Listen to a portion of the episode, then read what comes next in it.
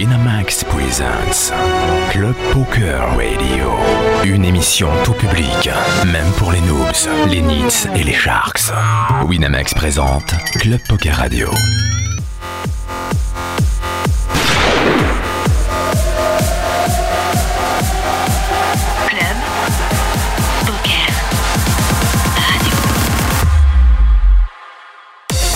Club Poker Radio, la radio du poker. Avec Comanche, Olivier P. et Favelas.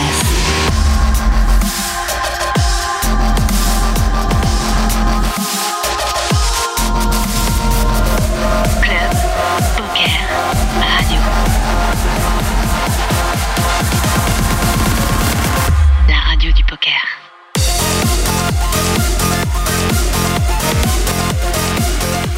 Eh bien, salut à toutes, salut à tous.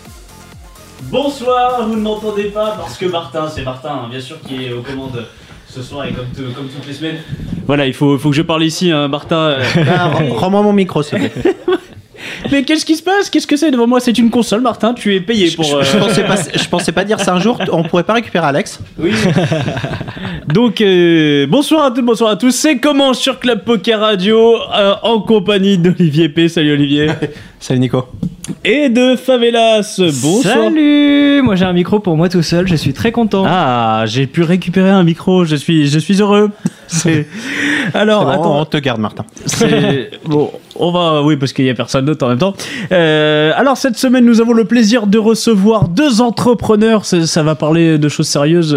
On va pouvoir faire des petites blagues quand même. Euh, le rock, euh, le rock de Kasparov. Pourquoi n'a-t-il pas rocké? Enfin, des, des trucs comme ça. euh. Ok, super, ça commence bien. Ouais, ne- on voulait bien t'aider ce soir, t'avais demandé, J'ai- mais ça va être j'ai- dur après des choses J'ai comme ça. essayé de faire une blague sur les Sur échecs. les échecs, voilà, parce qu'on donc, a avec parce nous que Éloi Roland. Éloi Rolange, c'est un grand Grandmaster of Chess. Grand maître international. Alors, est-ce que comment il faut te, il faut te vous voyez, il faut te, il faut s'agenouiller? J'ai vu des gens te baiser les mains. tu, tu peux le faire, mais c'est pas obligatoire. Et c'est- gênant. Bonsoir Éloi. Bonsoir. Et avec nous Christophe Sorel. Mais toi, t'es grand, grand maître de rien. Voilà. Ouais, bah, tu es grand maître de, de, de- de- voilà, de, de toi-même. Des Ca- casinos, Casino ouais. Avenue. Des ca- voilà, des casinos. on va dire. Des casinos, voilà, euh, on va en parler un, un petit peu. On va d'abord faire, euh, faire euh, plus connaissance avec, avec Eloi. Eloi, euh, bon, euh, les échecs, euh, on est obligé d'en parler un petit peu puisque t'es un petit peu, euh, voilà, t'es un peu un, un des boss. Comment, euh, je sais pas, t'es huitième dan apparemment, je sais pas. euh, Oui, non, alors, c'est quoi C'est il y, a- non. y a- y a un truc, il y a, y a un chiffre. Oui, non, De- c'est grand maître international et le classement Elo, c'est 2450. Voilà, Hello. Est-ce que Hello, Eloi, il y a un rapport? C'est-à-dire, c'est tes parents t'avaient prédestiné à être euh, grand maître d'échecs A euh, priori, non. Euh, Ouais. je pense pas, puisqu'ils savaient pratiquement pas jouer. Enfin bon, c'est eux qui m'ont appris à jouer. Ah, t'es en train de dire qu'ils s'est- oui, ils étaient nuls. Enfin, parce que tu, tu, les- tu, C'était les un peu des noobs, effectivement. Mais donc, ouais, non, je pense pas du tout que c'était prédestiné. non, enfin, que que c'était décidé comme ça. Néanmoins, je me suis mis super tôt, comme à peu près tout, enfin, grande majorité des joueurs qui. euh, Parce que c'était à qui trois arrivent ans. mon niveau. À 4 ans, ouais. Voilà, c'est ça. Ouais, c'est 4-5 ans pour, euh, pour commencer, à quelques exceptions près, tous ceux qui sont devenus champions du monde. Bon, là, on prend vraiment le- la super élite, mais euh, commence rarement après, euh, après 5-6 ans. Je crois qu'il y en a eu un seul qui a commencé à 13 ans, qui est Capablanca, qui est exceptionnel. Mais sinon, les très forts joueurs d'échecs commencent très, très, très, très jeunes. D'accord, 4 ans. Oui, et le temps de. Mais j'ai à 4 ans, tu... qu'est-ce qu'on sait faire à 4 ans? Bah, Pour, moi, à pas- 4 ans, on sait, on sait, on sait dire ça c'est vert et ça c'est un cheval. C'est ça, Tu bon, vois on reconnaît le cheval et puis on apprend à le déplacer sur la bonne case éventuellement, ce qui est déjà pas facile. Euh, D'accord. On peut apprendre le pion. euh, Je je sais pas ce que tu as comme souvenir. J'ai ma petite soeur quand on faisait à cet âge-là, qui battait des adultes, qui jouaient mais qui savaient pas signer, écrire ou faire quoi que ce soit derrière. Il y en a certains qui le prenaient quand même un petit peu mal. Oui, T'as alors. des souvenirs comme ça? Euh, je- bah, J'ai souvenir que je ne savais pas noter les parties, euh, Ouais.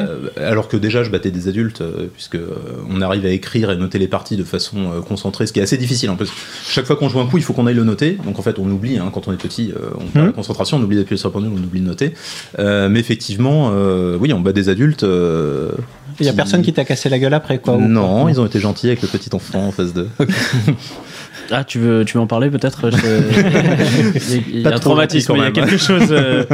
Et donc, euh, à 4 ans, tu te mets aux échecs. Donc là, déjà, tu bats des adultes. Donc, qu'est-ce qui se passe quand tu as 8 ans déjà? Tu, tu- les- Eh c'est ben, en fait, te donne ta pro- ceinture noire c'est- Ça progresse assez lentement, hein, parce que le temps d'acquisition aux échecs, il est extrêmement long. Euh, donc avant euh, 14-15 ans, euh, bah, rien de particulier, on peut pas savoir si je vais devenir euh, bon ou pas. Euh, on, a, on a des pistes quand même. on- Ouais, on a des pistes, non, bien On sûr. a des pistes. On a des pistes, mais en tout cas, on est à l'échelle internationale, ou même à l'échelle française. À 14 ans, on est encore très, très, très moyen. Enfin, euh, C'est-à-dire qu'il y a des mecs qui sont déjà euh, à ton niveau. Enfin, en gros, euh, il y, a- il y a beaucoup de. ah, les, adultes. C'est c'est assez, ouais. c'est assez euh, fréquent que des gens commencent à 4 ans, soient très bons. euh, et s'arrêtent. Voilà, on- ça arrive, ça ça. arrive aussi. voilà. Tu vas peut-être, enfin, je vais peut-être dire une connerie. Aux échecs, il y a énormément d'apprentissage maintenant et que tu te retrouves à pas pouvoir faire jeune. Tu vois, si tu réfléchis bien aux échecs. Et à un moment donné, tu as une dose de travail pour connaître tes ouvertures. Enfin, tout. Enfin, tu as beaucoup, beaucoup d'apprentissage. Alors à faire. a- après, c'est un domaine que je connais pas du tout. Euh, le, les cours d'échecs Ouais. et la façon dont les enfants apprennent à jouer aux échecs, y compris les ados d'ailleurs, Mhm. euh, c'est quelque chose que je n'ai jamais fait. Donc j'ai jamais donné de cours. Donc pour le coup, je suis vraiment incapable d'en parler. Enfin, je m'aperçois quand je parle avec des profs d'échecs qui n'ont absolument pas mon niveau euh, en jeu, euh, ils me font découvrir des choses improbables sur comment apprendre telle chose ou telle chose à, quelqu'un. Donc je suis, euh, je suis incapable de vous dire en fait comment, comment ça progresse, à quelle vitesse, quelles sont les étapes de l'évolution d'une progression aux échecs. Euh, Et je me rappelle pas du tout de la mienne euh, Ouais. propre. hein, puisque Bon, à partir de quel âge t'as euh, commencé à avoir vraiment des résultats significatifs euh, où là on s'est dit Ouais, ah ouais alors, putain le mec bah, vers 15-16 ans en fait, j'étais sponsorisé par euh, le CNIT à la défense. Donc, Le CNIT sponsorisé le CNIT sponsorisé. ouais. déjà attends déjà c'est quoi le CNIT c'est quoi le CNIT Centre national. euh, Merci, ça, je l'avais. euh, euh, On l'avait euh, D'in- d'in- d'institut Non, technologique non, Non. je pense que c'est de, il y a des transacts, c'est des, c'est un World Trade Center, une sorte de World Trade Oui, Center non, mais c'est ça, c'est ça. c'est ça. En fait, c'est un regroupement de plein de sociétés. Pour- pour de euh, tes buy-in euh, Euh, non, alors il me donnait de l'argent pour les entraînements et pour les déplacements, parce que c'est vrai que ça coûte un petit peu euh, aux échecs, et euh, voire plus. Donc en fait, euh, du coup, euh, j'ai gagné un peu d'argent avec ça, et c'était à 14 ou 15 ans. Euh, ensuite, euh, bah, il y a eu des résultats, hein, puisqu'on se fait payer pour jouer aux échecs, euh, on se fait payer en club notamment, mhm. euh, pour défendre la couleur d'un club. Aux échecs, on peut avoir un club dans tous les pays, donc en fait, on peut aller jusqu'à 4 clubs, 5 clubs, puisque les, ah oui les championnats interclubs se passent pas euh, forcément aux mêmes dates. Il y a le championnat de France individuel qui rapporte toujours de l'argent puisque quand on commence à le jouer, donc quand on est dans les 16 meilleurs grosso modo, euh, bah, tous les ans à la même date, il y a un tournoi qui est, qui est bien doté. Enfin les premiers prix c'était 30 000 francs à l'époque. C'était quand même des, Ouais, c'est pas des, mal. des grosses sommes. Euh, et évidemment, on commence à être invité dans les tournois. Donc les, les frais de déplacement disparaissent. On nous paye le billet d'avion, on nous invite, on nous donne éventuellement de l'argent au départ. Et ensuite, il faut performer pour, euh, pour gagner de l'argent. Et quand j'ai commencé, bah, il y avait encore le mur euh, de Berlin, donc il y avait, il y avait peu de joueurs de l'Est. Quoi. mais Très- on dirait, très peu. on dirait pas comme ça mais tu, as- tu as 72 ans c'est ça donc euh, on n'avait pas de joueurs de l'Est qui venaient dans les tournois. Donc on jouait un peu entre nous, quoi, entre joueurs. euh, il y avait les, les bons étaient de l'autre côté Ouais, enfin, les bons étaient de l'autre côté, ouais, Ouais, très clairement. ouais, ouais, ouais. Il y avait un énorme écart, mais vraiment énorme euh, en- entre les Russes. ils avaient rien d'autre à foutre en même temps Et les Français. Il y a la aussi. Et euh, ça a bloqué évidemment le, bah, tous les pays pour progresser, enfin tous les pays euh, d'Europe de l'Ouest, hein, puisque Mhm. euh, on n'a pas eu euh, de contact avec les, les superstars du, euh, du truc. Donc, euh, donc la France, moi j'étais bon en France au final, j'étais dans les 5 meilleurs Français euh, quand j'avais 20 ans, mais à l'échelle internationale, bah, c'était très moyen. Les Français étaient pas bons à l'époque. Maintenant, on est dans les trois meilleures nations mondiales. On est, on est très très très très fort. On a des, des jeunes qui jouent très bien. Euh, mais, euh, mais donc moi j'étais pas bon euh, au niveau international. Donc je pouvais vi- vivoter, gagner de l'argent, je pouvais commencer à envisager de donner des cours assez chers, euh, mais ça m'a pas spécialement plu. Donc c'est là que j'ai. Ah, parce que à quand on, quand on est un grand maître comme ça, enfin, t'étais pas encore grand maître à l'époque, mais pardon, excuse-moi Olivier, Ah oui. mais euh, on, on- on donne plus, plus on monte, on donne des cours. euh, Euh, non, mais c'est-à-dire que quand on est plus euh, ni jeune, ni très fort, euh, ni euh, prometteur, Ouais, on euh, fait on, est, plus, on est- plus très invité, quoi. Donc en C'est ça. fait, on, on a On plus fait trop l'occasion de, Ouais. de gagner de l'argent, donc on finit c'est par quoi faire prof. très cher, enfin assez cher les cours Euh, C'était bon, en francs encore à l'époque. euh, Ouais, non, mais- non, en fait, je me suis jamais, vraiment pour le coup, je me suis jamais posé la question de Mhm. donner des cours. J'avais pas envie de le faire. Et, euh, Enfin, En tout cas, le poker avait l'air plus attrayant. Euh, alors non, avant le poker, il y a eu autre chose. Il y a eu, euh, j'ai fait, euh, j'ai été présentateur producteur d'une émission d'échecs Alors sur, euh, sur Canal Web. sur Canal Web. Mais bien sûr. Et Tout t'as à fait. bossé Je le- suis allé regarder tout à l'heure avec ton pote. euh, Alors, je les ai oublié son nom. euh, Stéphane Laborde. C'est ça. Tout à fait. Et oui, eh ben, ma, ma copine dit Eh, Est-ce que c'est de la famille de Catherine? Moi, j'ai. j'ai- Donc, je dis Écoute, je te poserai la question. Eh bien non. Non, eh bien non. Ah, quelle tristesse. Euh, et oui, et des, des petites. euh, Alors, je me suis dit, j'ai vu ça, je me dis, ça va être chiant à mourir. Et puis, en fait, j'ai mis au milieu. Puis, en fait, le truc est assez. euh, Enfin, j'ai- j'y connais rien aux échecs, mais c'était bien mené. C'était c'était assez euh, entraînant, quoi. Alors, on a une difficulté aux échecs. Bon, la, différence du poker, hein, puisqu'on connaît bien les, la, la représentation télévisée d'un tournoi de poker, on voit les cartes de tout le monde, les mecs par la table, ils sont sympas. Euh, on sait exactement ce qui se passe. Le public, tout le monde peut comprendre, puisque c'est extrêmement simple quand on voit les cartes de tout le monde, le board, et qu'il y a les commentateurs qui Mhm. expliquent Ouais. euh, qui a la main gagnante. euh, D'ailleurs, ça, c'était bah, la révolution du poker début des années 2000 qui a tout changé. Le fait de voir les cartes, tout ce que tu racontes. Oui, alors, euh, c'est- un tu regardais Stewingart dans, dans les World Series, c'était enfin, tu, tu ne voyais rien. ouais. ils étaient dehors et tu voyais des gens Ouais. autour et puis c'était complètement inintéressant. Quoi. Bah, autant le poker est assez facile à faire vivre, puisque Ouais. euh, bon, en plus il y en a qui sont spécialisés un peu dans l'entertainment, c'est-à-dire ils arrivent, ils parlent, ils parlent, ils parlent, parce que c'est leur, euh, ça fait Mhm. partie de leur, de leur truc. Euh, aux échecs, on se retrouve avec deux mecs qui sont capables de réfléchir une heure et quart sans bouger. Ah ouais, un Euh, coup, ça peut prendre sans une- parler. Ça peut prendre une heure et quart. euh, Ça peut prendre plus, mais bon, une heure et quart, c'est assez fréquent a de réfléchir plus d'une heure pour jouer un un an, coup. un an, par exemple. Alors, Une heure et quart pour jouer un coup. Une heure et quart pour jouer un coup. Ouais, bah, en fait, c'est des parties, on est limité. Pour jouer 40 coups, on a euh, C'est pas deux heures de du- en réflexion. plus, ce qui est, ce qui est ouf, c'est que c'était un slow roll en plus. mais il y a échec et mat, il y a échec et mat là, une heure et quart. Et, et donc, euh, on, est, on est face à un public euh, qui est incapable de suivre euh, les mouvements qu'on donne. On va lui dire fou B6 qui avait lieu 7, 90% est perdu déjà. Non. non. Oui. Oui. Non. Néanmoins, ils n'arrivent pas, ils ont- sont en train d'essayer de suivre le fou sur la case E7. Alors, c'est c'est où C'est là Ah oui, ah oui, c'est ça. Et puis là, on est déjà passé deux coups plus loin et le- le- la personne est Et tout de suite les pubs. Donc animer ça, euh, c'était pas, c'était pas simple. Ouais. Mais euh, Stéphane Laborde, je dois avouer, euh, avec un certain talent, euh, arrivait à crier euh, et à, s'extasier dans des moments qu'il bon, qu'il ne méritait pas toujours, hein, évidemment. Mais il fallait, c'est l'entertainment. C'est la c'est base ça, de c'est- l'entertainment.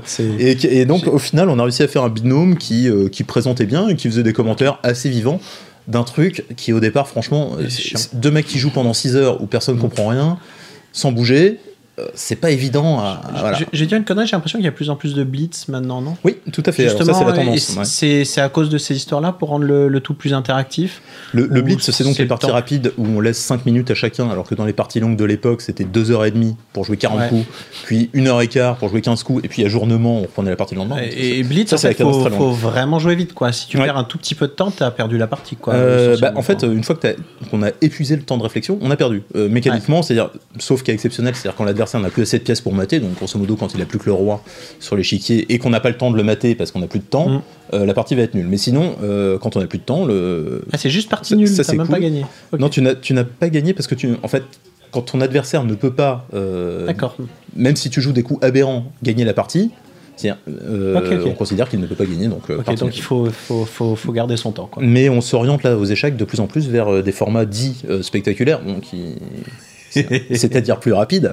Euh, les gens comprennent, enfin le public ne comprend toujours euh, rien, mais, Mais- mais les mecs sont en Mais par slip. contre, c'est plus rigolo. Les mecs sont en slip, voilà. Ceci dit, un petit au niveau des, des gens qui regardent et tout ça, à chaque fois qu'Almira joue, euh, joue un tournoi, enfin peut-être tu nous On donneras un se demande sur elle. pourquoi. Alors, On a Manu qui relance le thread des échecs sur CP avec une dizaine de personnes. Et Cédric Valette aussi qui les est là à cours, fond, et euh. les coups et machin. Et enfin, il y a des alors- passionnés quand même pour regarder ça, et même euh, novices, disons, enfin novices. euh, Oui, tout à fait. Non, non. Quand, je dis les gens ne comprennent rien, c'est pas tout à fait vrai, puisque euh, à l'époque de Canal Web, donc c'était déjà une audience one to one, c'est-à-dire le celui qui vient auditeur. regarder choisit de regarder ce programme-là et pas un autre. Donc c'était un peu l'ancêtre de YouTube, Hmm. alors qu'à l'époque il n'existait que euh, le one to all, hein. c'est-à-dire on, on diffuse en direct et euh, ceux qui viennent. euh, Mais c'était sur des télés locales en fait, c'était sur quoi euh, c'était c'était online. Ah, c'était online. C'était online, mais personne n'avait euh, le. Personne n'avait la Personne DSL. n'avait Personne n'avait la DSL. Ça n'existait pas du tout la c'est- C'est DSL. incroyable. Donc c'était modem. euh, C'était sur le Minitel. avec les C'est petits ça qui est fou, il fallait regarder. euh. Euh, donc pas grand monde n'arrivait à le voir, mais ceux qui euh, s'accrochaient suffisamment longtemps pour réussir à capter le programme, donc qui durait 45 minutes, ils mettaient peut-être 1h10 à le voir, hein, puisqu'il y a la latence, euh, et ben ceux-là, effectivement, comprenaient euh, parfaitement l'émission. Et ça, ça s'adressait comme à une audience, euh, D'accord. même si on la voulait le plus généraliste possible, qui était quand même pointue. hein. Bon, euh, on, va, on va passer du, du- des échecs au poker. Parce que Christophe est en train de se dire, attends, je suis dans quelle émission là Euh, Et donc, euh, on, on passe de fil en aiguille et il y a la création de Poker Academy. On a passé quelques années, là, on a, C'est on a ça, sauté donc, euh, quelques. bah, on a sauté les années où j'étais joueur de poker euh, professionnel. donc, euh, ah oui, tu- ah bah oui, j'ai- joué pendant 4 ans. 4 ans, Euh, quelle 4 limite ans, Aviation Club de France, euh, Ah, bah, la d'accord. 500, hein, grosso modo. Enfin, j'ai commencé à la 200 francs en 2000. Ah oui, la 500 J'ai francs ou la 500 La euros et j'ai fini à la 500 euros. Parce que, Eh, C'est pas Ouais, vrai qu'il y a effectivement, 200 en francs. 2004, c'est- c'est un euh, il y gros avait- plus de. Tu faisais des petits cours de PLO sur, euh, sur des magazines, c'est ça C'est ou- ça, alors j'ai fait des articles commentés sur Live Poker, euh, en- principalement en PLO. Ouais, j'ai fait quelques-uns de tournois, mais le Hold'em n'est pas du tout mon, euh, mon, truc. hein. Je, Ouais. suis pas du, je suis pas du tout performant en Hold'em. De, de facto, j'ai joué des tournois de Hold'em à l'aviation, puisque c'est le format qui s'était imposé. Je ne sais pas pourquoi, puisqu'en cash game, ça n'existait pratiquement pas. Euh, mais, euh, mais voilà, donc j'ai fait du PLO, enfin du dealer choice à l'aviation pendant 4 ans, hein, grosso modo, avec des, petites, des petits passages à Vagram, à la CIC, à Haussmann, mais euh, vraiment 80-90% du temps à l'aviation. Donc j'ai fait ça, et après, euh, effectivement, j'ai tenté le online pendant 6-8 mois avec un succès euh, très, très modéré. C'était pas facile, je joue en limite Hold'em, Euh, donc ça marchouillait, mais euh, Pff, je sais pas, Euh, probablement je gagnais pas assez. Enfin, je me rappelle plus hein, pourquoi, mais euh, il y, a- c'est- il y a Poker Academy qui est arrivé. en même temps. hein, donc, Euh, euh, oui, c'est ça. Je, je pense pas avoir. euh, ouais, je me rappelle plus de mes résultats. Je pense que j'étais content, mais sans plus. Et puis, euh, il y a Poker Academy qui est arrivé. Donc, je me suis dit, tiens, euh, bah, c'est dommage, les Français, euh, on est là, on se fait tous défoncer. Enfin, dès qu'il y a des Français sur les tables. Online, bah, on voyait un peu la, la catastrophe de l'époque. C'était euh, c'était très dur. Et euh, donc, je me suis dit, bah, je vais tenter un truc. Je vais essayer de faire un site internet où je vais mettre des articles. Euh, Mmh. Euh, idée sympa, donc je commence. euh, je trouve un, j'essaie de trouver un forum au départ. C'est quand, euh, t'as une date C'est en, c'est en février 2005. Ok. Donc on a fêté les T'es 10 ans il t'es y a pas très Patrick longtemps. en fait. euh. J'étais, euh, je pense avant, ouais, je sais pas. Je sais C'est pas quand il a- 2004, Il a, commen- il a commencé tôt. peut-être hein. avant, ouais, non. Il a commencé très, très tôt, ouais. Ouais. Euh, là, donc voilà, production d'articles, tout ça. Et puis euh, j'ai de la chance, j'ai deux, euh, deux mecs qui sont inscrits sur, euh, sur Party Poker, qui faisaient de l'affilié, enfin, qui étaient affiliés à Poker Academy. Ils se sont inscrits sur Party Poker. Et ils ont fait un volume, mais Ouais. de fou. Et- donc en fait, euh, l'activité, elle a commencé Mhm. avec deux mecs. D'ailleurs, c'est quelque chose à dire. Aujourd'hui, le, disons, l'affiliation, ça rapporte pas grand-chose. À l'époque, tu t'avais vite récupéré 20-30% des, du rec généré. Enfin, je sais pas ce que tu avais comme deal. Euh, non, Donc- non, on récupérait beaucoup plus à l'époque. hein. On récupérait 60%, quoi. 60% Ouais. du rec généré, donc quelque chose de monstrueux en fait. Tu, monstrueux. tu chopais un joueur qui se mettait à jouer, Ouais, mais tu pouvais vivre peinard et même plus que peinard pendant plusieurs années. Quoi. Ouais, tout à fait. C'est un modèle économique qui n'existe plus depuis des années. Alors bon, sur le point .fr, euh, effectivement, ça existe. Enfin, ça existe encore puisque Poker Academy continue. Oui, à il y a de l'affiliation, mais c'est plus du tout le, le même montant. Général, Non, c'est- plus, euh, c'est plus 60%. Non, non, effectivement, puisque déjà les opérateurs en général, un opérateur qui, se tient à peu près bien euh, et qui file pas des bonus n'importe comment, euh, va réussir à faire 25% du brut. Donc, grosso modo, quand un joueur dépense, euh, enfin, génère 100 euros pour l'opérateur, il y a la moitié qui va partir dans la TVA et, la, TVA et la taxe. Mhm. Et euh, 20% en bonus, et puis on va considérer le réseau, c'est-à-dire l'infrastructure euh, technologique, qui va coûter 5%. Au final, il va lui rester à peu près 25%. Donc s'il te donne 60 là-dessus, 60, ça S'il te donne parce qu'il 60%, perd il va perdre 35% du volume. Bon, alors, il y en a- il y, en a qui le font, hein. il y, en a qui, euh, qui travaillent à perte, mais, euh, mais, euh, mais donc voilà, donc les marges effectivement ont, ont largement chuté. Euh, Peut-être on y reviendra après sur Poker Academy qui continue à, Ouais. avec l'argent récupéré en reversé aux joueurs via les programmes de fidélité. Donc ça, c'est Ok, une des activités qui a, très, très bien. qui a fait Oui. marcher. Schéma de Ponzi, ouais. Euh, comme, il se doit. Euh, donc à l'époque, voilà, deux joueurs qui génèrent un, un argent monstre qui me permettent donc du coup euh, bah, de me dire qu'il y a un potentiel à cette activité-là. Euh, c'est-à-dire au-delà de faire évoluer, euh, c'est-à-dire d'essayer de faire progresser quelques, quelques francophones français qui viennent sur le site, euh, au lieu de se faire défoncer par, euh, par les Américains, les- surtout les, les Nordiques et les Anglais qui, qui, à l'époque défonçaient bien. Bon, bah, je vois une activité qui, qui a l'air de marcher. Donc là, je, je trouve un, un- un mec technique pour, le, pour faire le site web, donc Nico, Mhm. qui, euh, qui, a fait Trader Academy depuis et qui maintenant fait d'autres choses. Nicolas, comment déjà Nicolas Lavallée. D'accord. Voilà. Je crois qu'on l'a, reçu, non Oui, oui, mais Loi Oui. d'ailleurs, on t'a déjà Tout à fait. aussi. Bon, on était venus ensemble. Oui, hein. vous étiez venu. Exactement. vous êtes- Oui, non, mais, mais Euh, le deuxième, c'était euh, pour faire euh, l'administratif euh, fiscal, qui à l'époque n'était pas évident parce que le poker était quand même dans la zone grise. L'affiliation hein. devait être sacrément encore plus. Enfin, Euh, la difficulté, c'était pas de faire de l'affiliation, c'était d'encaisser l'affiliation plutôt, euh, puisque c'était pas. Ouais. C'était pas si évident que ça. Bon, enfin, je, je vais pas entrer dans ces détails-là, puisque ça date Mhm. déjà d'il y a bien longtemps. Euh, et le dernier était un joueur de poker assez fort, euh, qui lui a fait des contenus super et des vidéos super, qui est trader à Londres et qui, qui aujourd'hui joue C'était qui qui s'appelle Jérôme, que- qui ne fait pas de tournoi et qui ne joue pas en France, donc personne n'en a entendu parler, mais il était très fort en Limit Hold'em notamment, et en PLO. Donc il jouait, je crois qu'il jouait en 30-60 euh, régulier de Limit Hold'em, donc ce qui était quand même pas ce qui était bien. Euh, donc voilà comment Poker Academy a commencé. Avec, on était quatre, euh, on commence, et puis euh, bah, le site marche. Là, vous achetez une. Ferrari, deux Ferrari, et puis là, c'est dans l'aiguille. Donc on fait, non, on fait des vidéos, on fait du contenu. Là, on en est à 1200 heures de vidéos. Euh, avec des coachs qui n'ont plus rien à voir avec les premiers évidemment puisque le jeu a énormément évolué donc on essaie toujours de recruter les coachs qui sont d'accord pour faire des vidéos mais bon Alors moi, les coachs que je connais, euh, les, pour moi, les emblématiques, enfin, emblématiques les plus connus, Bazou, hein, qui a fait pas mal de alors vidéos. Bazou euh, mais ouais qui n'est plus euh, qui, qui n'est plus coach, mais qui a fait pas mal de vidéos à l'époque en duo. Ah ben, c'est, il était avec quelqu'un qui connaissait pas grand chose au poker, mais qui était très sympa. Enfin, il a fait des vidéos. Alors c'est peut-être, attends, je sais plus, je sais plus, mais Euh, j'ai, vu pas- pas. il a fait pas mal de parler de duos, shop mais- comme ça, c'est. Non, il a fait des vidéos alors en duo mais je sais plus avec qui. C'est Avec un en- mec qui, ouais. qui, qui- Ok. Il a fait un duo avec un mec qui a fait les Maisons du Bluff en tant que coach, qui était Como, euh, Como Non, mais non, mais- mais non, qui, mais lui, j'ai- qui lui joue pas mal. Mais pour Non, mais la je, vidéo je- le connais en plus comme. mais ouais, Il a fait une vidéo. Ouais, c'était Ouais. 25-50 heads up et c'était. C'est ça, exactement. C'était pas mal, ouais. Ouais, ouais. Euh, donc, euh, Vuong aussi qui a fait, euh, qui a fait Ouais, quelques vidéos. Vong. T'as Sylvain maintenant qui refait des vidéos Oui, tout à fait. Qui vous a refilé Carrie Bah, Poker ouais, on a récupéré Carrie Poker effectivement avec toutes les vidéos qu'il y avait dedans, dont, les- tiennes. miennes, absolument. Je, connais pas le nombre de vues. je- J'espère Euh, c'est fantastique. Deux. Deux, deux. De toute façon, je, je touche rien dessus. mais bon. Euh, donc on a les vidéos de Carrie Poker qui sont très bien, et puis maintenant on a des coachs assez bons, bah, type Muraille. Bon, je sais pas si ça vous dit quelque chose, c'est son pseudo sur Poker Academy. Il, est, il est très bon, euh, très analytique, euh, très, assez fort. Euh, on a récupéré Bibi Bibi Hatch. Je sais pas, ça vous dit Euh, rien ça- non plus si, ça ça régulier de la Ouais, t'as NR Biatch 400. People qui est. Enfin, Ouais. Non, pas. Mais Et ça on parle, a ça. un des meilleurs joueurs de la Zoom 500 euh, sur le point .com qui est euh, Zugzang, qui est, euh, qui est un pseudo d'échecs d'ailleurs, mais euh, qui joue un peu aux échecs aussi. D'accord. Et, euh, et qui est dans les deux ou trois premiers de la Zoom 500 euh, sur Stars. Oui, ce qui est, Ce ce qui est qui censé être une des games les plus dures du net. solide, Donc, ouais, ouais, tout à fait.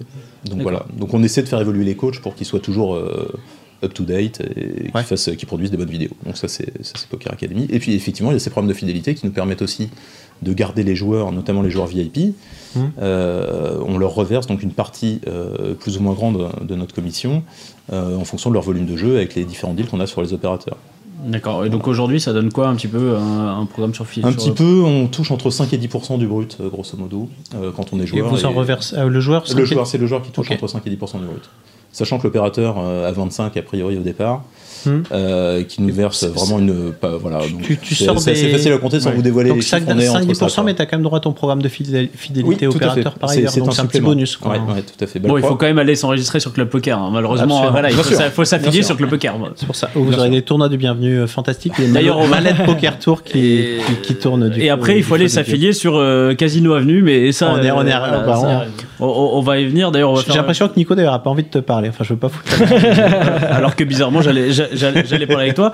Euh, Christophe, alors toi, tu es un entrepreneur aussi, mais tu es aussi joueur de poker parce qu'il y a une magnifique photo de toi en présentation au Partouche Poker Tour où on voit euh, à ta gauche euh, Johnny 001 et euh, il y avait l'italien. et l'italien comme il s'appelle euh, Dario, Minieri aussi à ta table. Ça. T'avais l'air et t'étais content donc. Ouais, j'étais content, t'étais c'était content. C'est qui ces fiches C'était mon premier gros tournoi.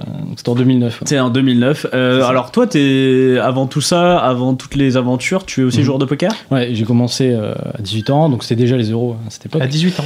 Et Vous, avez- vous n'avez pas le même âge. euh, Donc j'ai commencé, bon, euh, l'histoire un peu standard, hein, avec un petit budget en ligne, 10 euros. Voilà. D'abord les sit and go, après le cash, quelques perfs en MTT, puis après je me suis quand même. euh, Enfin, je faisais un petit peu les deux, je jouais toujours en cash régulièrement tous les jours.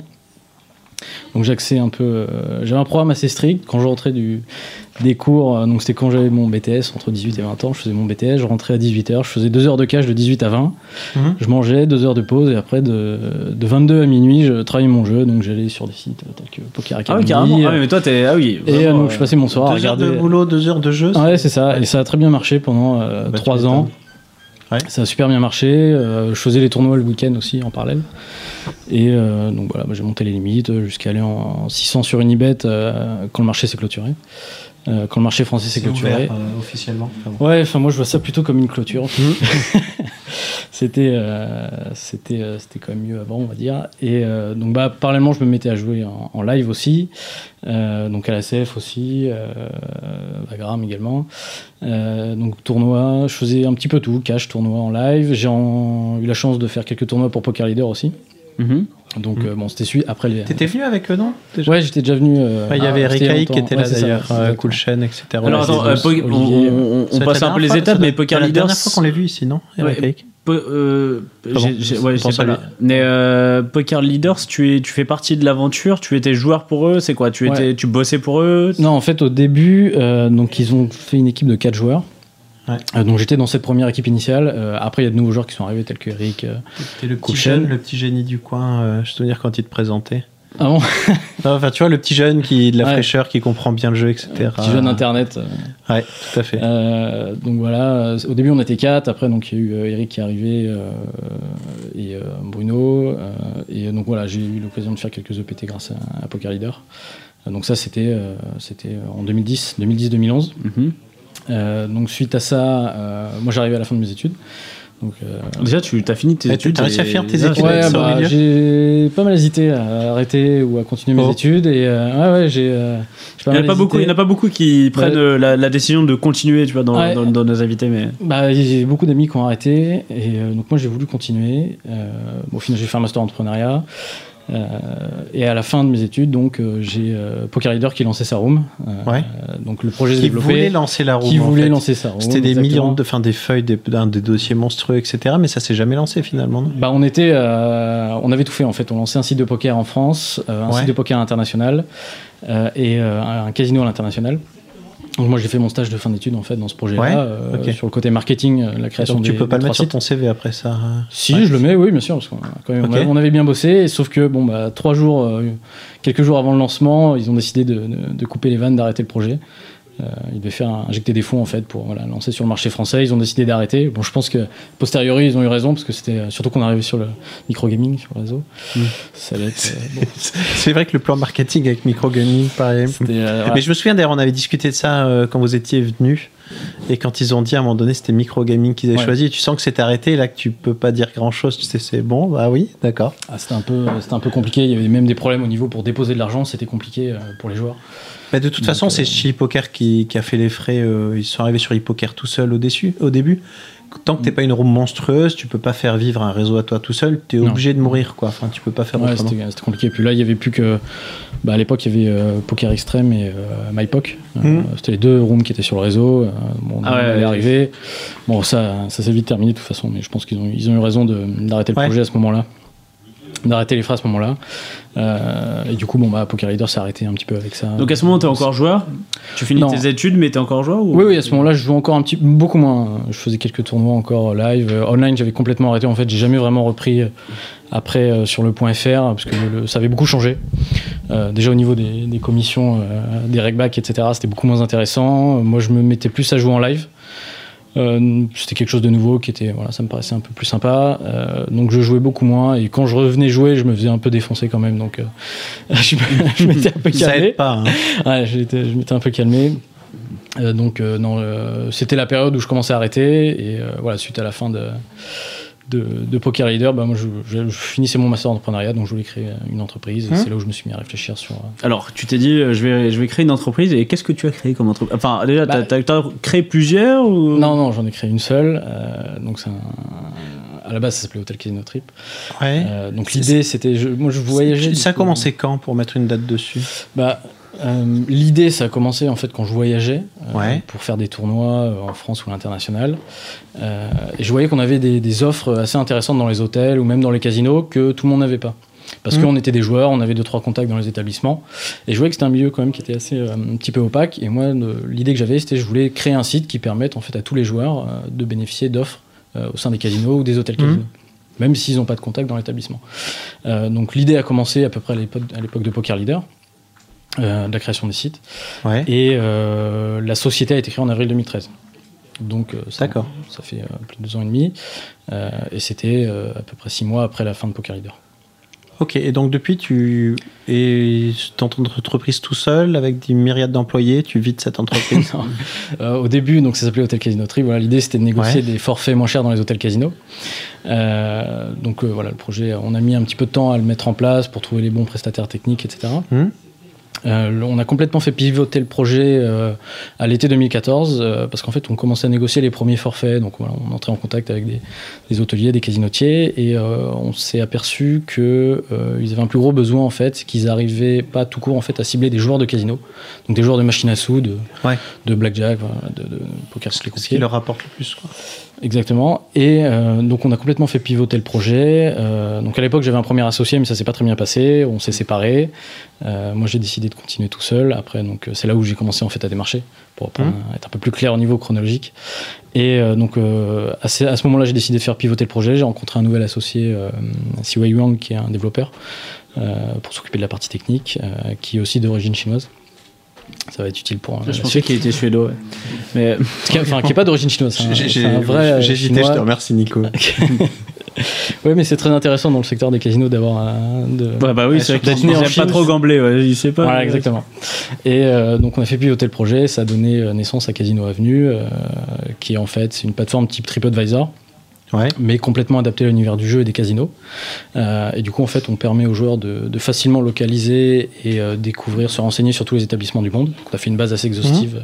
tous les casinos du monde, euh, et de voilà, de consulter toutes les offres, euh, promotions, et Une note, sur les, une note sur les casinos, savoir euh, enfin, euh, à la TripAdvisor, c'est-à-dire euh, est-ce que le casino est agréable, tout ça, ou est-ce que. Oui, oui, les, les, les membres peuvent aussi noter les établissements.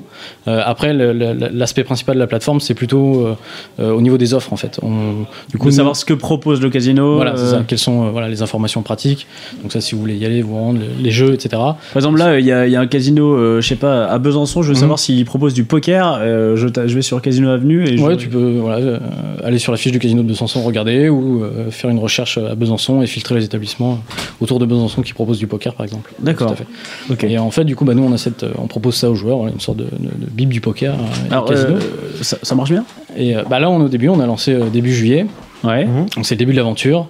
Euh, donc euh, l'objectif, bah, c'est d'abord d'arriver à attirer euh, des joueurs, de l'autre côté attirer les casinos, parce qu'en fait on propose un, outil de ciblage aux casinos, une, une plateforme de communication en fait. On leur propose de revendiquer leurs établissements, de gérer eux-mêmes leurs informations, les, les horaires, etc., les informations pratiques, mais surtout de Vous leur faites payer pour ça? Oui, pour l'instant on fait gratuit. Oui, bien sûr. Euh, Mais euh, oui, après l'idée c'est qu'ils payent un forfait mensuel. il, il va y avoir, il y a un deal avec les casinos en tant que quand t'es joueur. Est-ce que euh, les casinos proposent quelque chose, du coup aussi des, des réducs dans leurs hôtels ou je sais pas. Ouais, bah en fait ils en font déjà, mais il n'y a pas une plateforme qui centralise tout ça, on va dire, euh, qui vous permet facilement de découvrir toutes ces offres-là. Euh, après, l'idée aujourd'hui, c'est plutôt d'attirer un maximum d'établissements, de les faire utiliser la plateforme, de leur faire euh, renseigner leurs offres, etc., les habituer, et après, dans un deuxième temps, sûr. quand on aura une masse de joueurs un peu plus grande sur le site, de L'important, c'est négocier d'être des... c'est d'être important pour toi, pour être incontournable. Et une fois Mhm. que tu as réussi à faire ça, si vous y arrivez, tu as gagné. Oui, et surtout après, l'idée, c'est de négocier des, des offres pour nos membres, euh, d'apporter encore plus de valeur aux joueurs, dans- mais ça, je pense que c'est plus dans un second temps. C'est quel type d'offre au final Bah, ça va être des offres euh, hôtelières, des réductions euh, promotionnelles. Par exemple, un, un établissement, un hôtel casino, au lieu de faire une promotion de dernière minute sur booking.com, il, il aurait plus d'intérêt à le faire sur Casino Avenue parce qu'au moins on lui va faire profiter ce- ces réductions à des joueurs qui vont passer du temps dans le casino plutôt qu'à des chasseurs de promo euh, online. Mmh. Après, c'est des offres au niveau des jeux, au niveau des, des- tous les établissements qu'ils ont autour. Donc euh, maintenant, les, ca- les casinos misent beaucoup en fait sur l'entertainment, sur tout ce qui est restauration, spectacle, euh, etc. pour attirer les joueurs en fait dans euh, dans ces points-là et ensuite les euh, driver au casino. Le Alors de demain en c'est fait. demain c'est férié, j'ai envie d'aller jouer à la roulette. Mhm. Est-ce que tu as une- un bon plan Oh, de jouer à la euh, roulette Michel Cohen, Michel Cohen a un bon plan. T'as testé bon la méthode pour Michel j'ai, j'ai- j'ai testé, ouais, mais j'ai pas assez d'argent pour tester sa vraie méthode.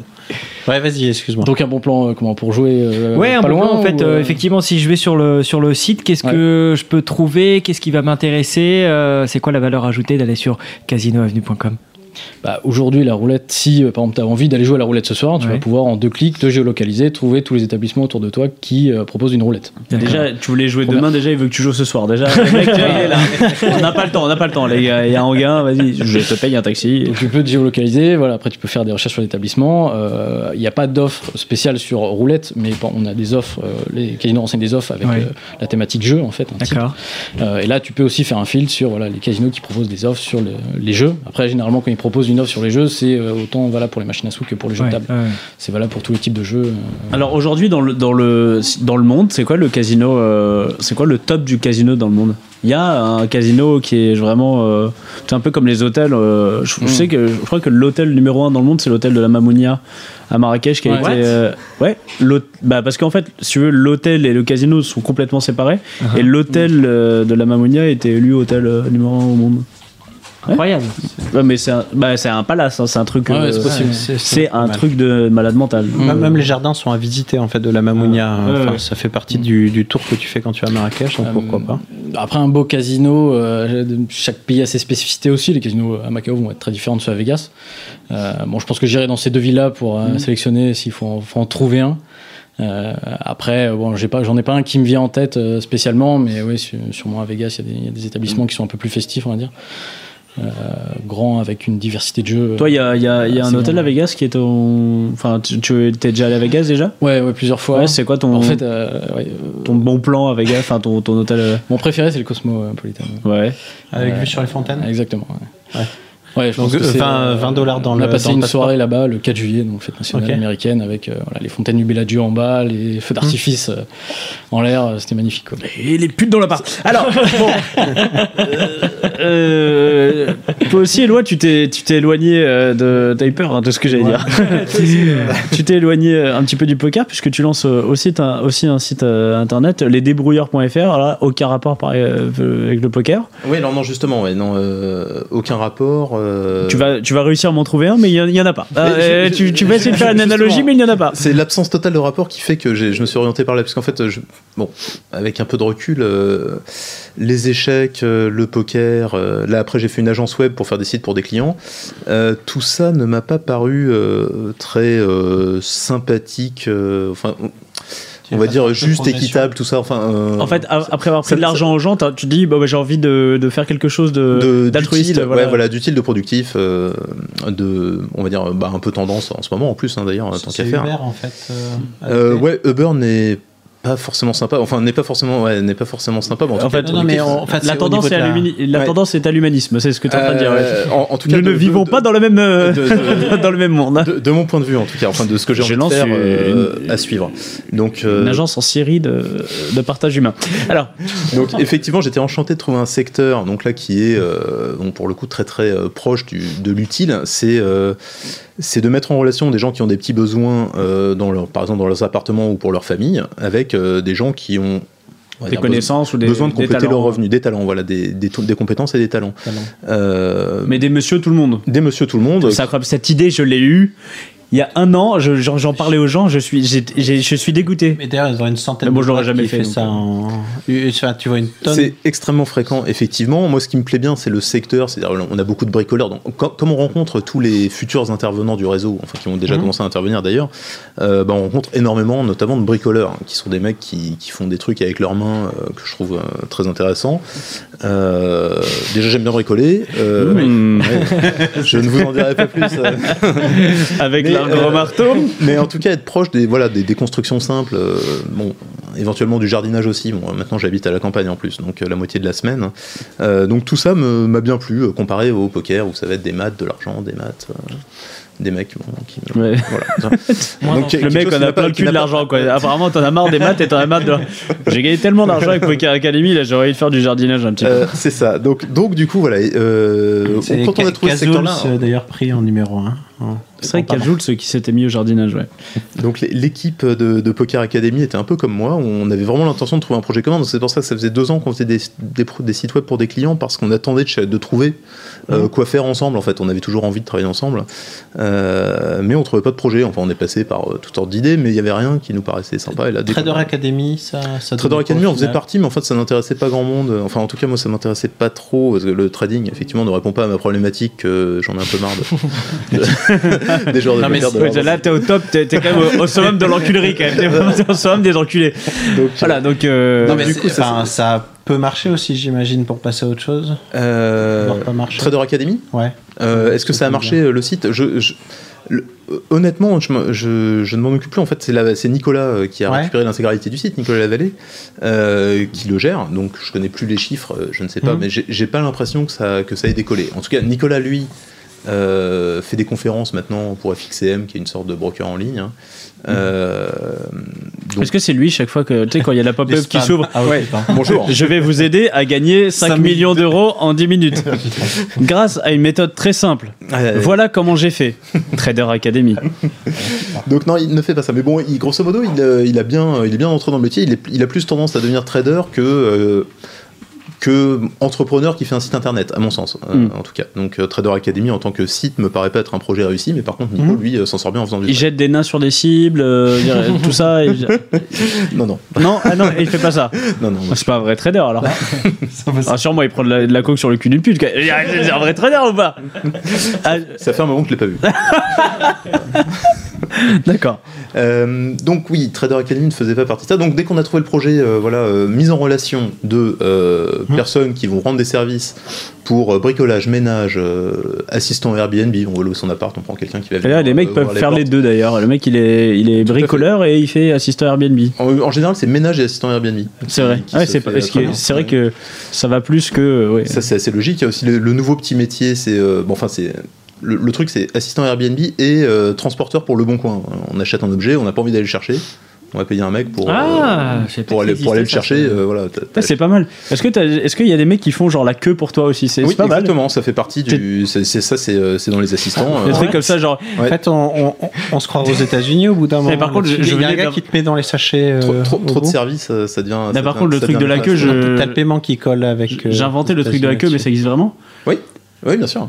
Ah non, Ah ouais mais ça- bah oui, oui. Ah non, mais je déconne, moi, je me, suis- je me cherché des trucs le plus bâtard. Euh, un mec, je vais le payer pour faire la queue pour moi, puis à la fin, j'arrive au dernier moment. Ah, bonjour. c'est, euh, C'est la, la sortie de l'iPhone 6. euh, Ouais. euh, voilà, on n'a pas envie de se pointer au magasin à 5h du mat, euh, mais par contre, on va voir le premier iPhone 6. Bon, bah, C'est vrai. On demande à quelqu'un de venir le- la veille. Et, et lui, 19h. sur son CV, c'est quoi? Je, je suis un homme de queue. Voilà. J'attends pour vous. J'attends pour vous 10 euros de l'heure. J'ai une question là-dessus parce que c'est les États-Unis qui sont très connus pour ces petits boulots-là et très connus aussi pour les payer vraiment pas grand-chose. Vous avez une sorte de salaire minimum euh, quand vous proposez ce type de prestations Alors oui, euh, à la différence effectivement des, des concurrents euh, qui, qui se mettent d'accord sur des forfaits qui des fois effectivement font, font pas rêver, enfin sont, sont vraiment très très bas, c'est un peu... ouais, ça, c'est- bon, en tout cas c'est pas plaisant à, à, regarder- à- à contempler.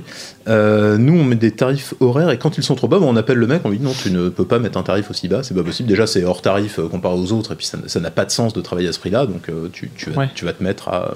Je pense que c'est 8 euros de l'heure le, Ouais. le minimum. Ouais, mis. le J'ai vu en fait, euh, aux alentours de 10 euros de l'heure. Ouais, les- Oui, Ouais. 10 euros, c'est Oui, il y, a- y y des trucs, il y a des trucs à 5 euros de l'heure, ah, 5 euros, mais c'est pas de l'heure, c'est 5 euros la, la presta. Genre quand on trouve un voisin pour aller arroser ses plantes, effectivement, on va aller prendre 5 euros. Mais c'est c'est- quand c'est le voisin et qu'on Ouais, arrose tout à ses plantes, ça va prendre 10 minutes. Mm. Donc, euh, donc voilà, donc c'est euh, c'est ça. Mais sinon, on, essaie, on, ne, on ne passe pas sous un certain tarif parce que ça nous paraît pas. euh, Bah après, à partir du Ça moment me où ça, ça va devenir de l'exploitation, enfin, il y a Ouais. des. y a- y a- y a Ouais. des Non, c'est enfin, c'est le biais de ces petits boulots. Enfin, je sais pas, les États-Unis là-dessus, où c'est Ouais. vraiment le côté. Tout le monde peut trouver un boulot, mais à un moment donné, tu trouves un boulot qui paye même pas ton. Enfin, qui peuvent pas te payer quoi, pour ce que tu fais. bah ça, c'est ça, c'est c'est- oui, non, mais- des compléments de revenus, mais t'as toujours le. Ouais, c'est capé, je crois. hein. Hum, bah, tant que c'est un complément de revenu, c'est- vraiment un très bon système. C'est-à-dire, Ouais, euh, les étudiants qui font du babysitting ou qui font du dépannage informatique en attendant de trouver un boulot, bah, Mhm. c'est- impeccable pour eux, c'est vraiment pratique.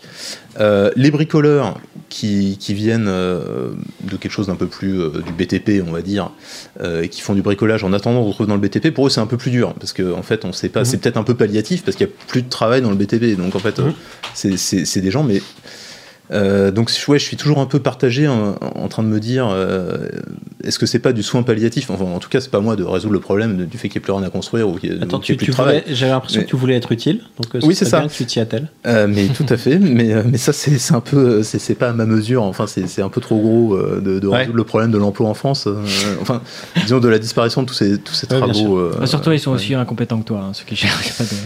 Ouais ouais ouais ça ça me rassure pas euh, vraiment Alors, quel type, de, quel type de compétences ou de prestations on peut trouver sur euh, les débrouilleurs Alors bah, c'est ça, c'est euh, principalement, enfin ceux, ceux sur lesquels on va vraiment s'atteler à communiquer là, c'est le bricolage parce que c'est quelque chose qui n'existe pas en version professionnelle. Donc ça déjà c'est bien parce qu'on ne prend pas le boulot des artisans puisqu'ils ne font pas de Mhm. bricolage. On ne trouve pas un artisan qui va monter un meuble ou alors en province. Mais Donc, c'est-à-dire, en fait, tu achètes l'armoire Ikea, tu sais que tu vas mettre un week-end entier à monter, tu es tout seul, il faut être trois. C'est ça. On va sur les On débrouilleurs. va sur les débrouilleurs, on dit voilà, euh, ce bricoleur-là qui a des, bonnes, euh, des bons commentaires et avis, euh, qui a l'air de bien bricoler, il est à 20 euros de l'heure. Pour monter l'armoire, il faut à peu près 3 heures. Ça, on peut discuter avec lui pour lui demander Ouais. j'ai ce modèle-là, euh, combien de temps ça prend Il va dire 2 ou 3 heures. Et puis donc, on va prépayer euh, 3 heures de, de Daniel à 20 euros de l'heure. Ça va nous coûter 60 euros.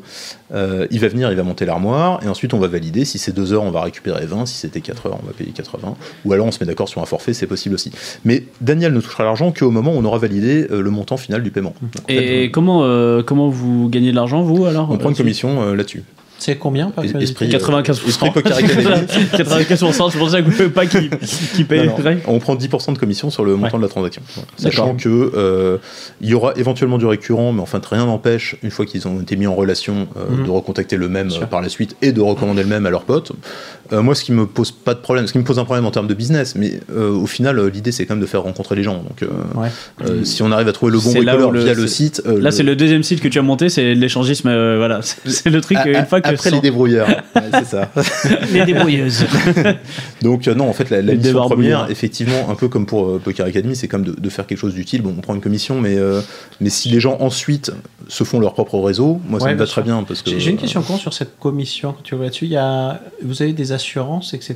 pour des choses qui sont, Alors qui nous, sont pas faites ou Non, que, alors, et- et- vous jouez de tiers de confiance et c'est ça que vous faites payer au Tout final, à fait. plus la mise en relation. euh, bah, on fait payer le recrutement du réseau, on va dire, puisque Ouais. le, le réseau de, de débrouilleurs, donc c'est les particuliers qui savent faire des choses, euh, n'est pas euh, n'est pas simple, ça demande du boulot. On fait des vidéos, on les on les caste en fait entre guillemets hein, pour vérifier qu'ils sachent faire ce qu'ils sont en train de dire. Euh, et donc on assure au client que la personne qui va se pointer chez lui euh, n'est pas un inconnu qui ne sait rien faire euh, qui, et qui n'est pas bancarisé par exemple, puisque nous on va lui verser sa commission sur un compte en banque. Donc on, on assure quelque part un prestataire de, de qualité au départ. Donc ça, ça- ce coût de recrutement, on l'impacte dans, dans la commission. L'aspect tiers de confiance, il est intéressant parce qu'on n'est on n'est pas, on n'est jamais propriétaire des fonds. On a le contrôle des fonds, mais on va les re-répartir entre le client et euh, le débrouilleur. Mhm. C'est-à-dire par exemple, tu payes 100 euros pour euh, un mec qui va venir une journée chez toi euh, pour, pour du babysitting. Euh, donc tu nous envoies les 100 euros, la personne se pointe le matin, mais là n'a pas encore touché l'argent. C'est-à-dire l'argent est déjà chez nous, donc la personne Ouais. qui se pointe sait qu'on a l'argent.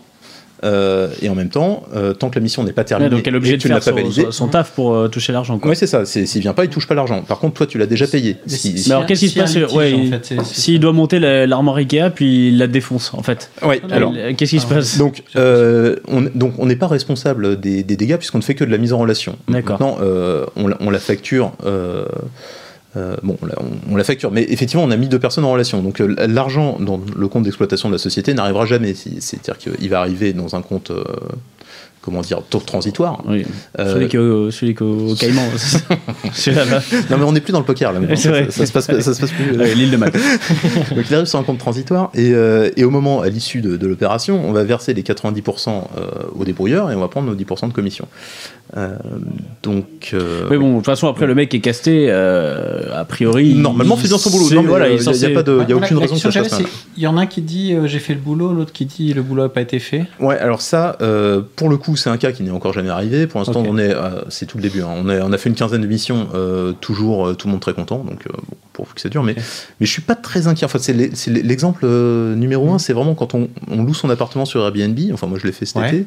Euh, six locataires différents, l'appartement était rendu nickel à chaque fois. Enfin, Mm. c'est je sais pas comment Airbnb gère les litiges, enfin, je- Mhm.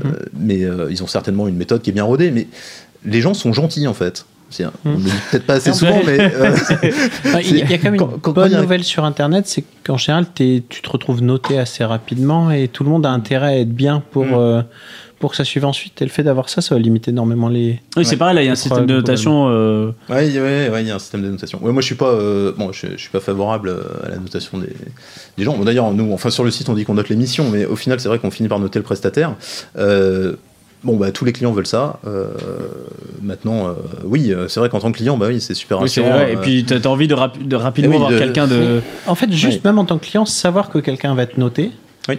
Tu dis qu'il va pas se permettre les mêmes choses, même fait. indépendamment du fait qu'il soit déjà bien noté. Enfin, s'il est fait. mal noté, la question se pose pas. Même, même s'il a deux avis ou un avis qui veut se lancer, tu dis, ben, déjà, le fait qu'il y ait cette petite pression-là, ça va changer. Bah, en particulier pour les profils qui ont commencé à être euh, sûr, dans ouais. les meilleurs, puisque eux sont régulièrement bookés à cause de ça, donc ils peuvent de moins en moins se permettre d'avoir des mauvaises notes qui les font descendre. Mhm. Euh, donc non, mais le système de notation quelque part, il est assez sain, mais il est assez loin de ma vision de- d'un monde idéal, quoi. Voilà. ça me- mais, néanmoins, il est effectivement en place. hein, Alors, est-ce qu'il y a euh, des, des cours de poker qui sont proposés euh? Euh, oui, Alors, euh, il y a quelqu'un qui s'est mis en cours de poker. Bon, alors pour le coup, on l'a pas casté, mais euh, je pense pas qu'il soit. euh, Ça s'appelle Renault 1, 2, 3. Ce n'est pas forcément le bon endroit pour trouver un professeur de poker, hein, les, les Ouais. débrouilleurs.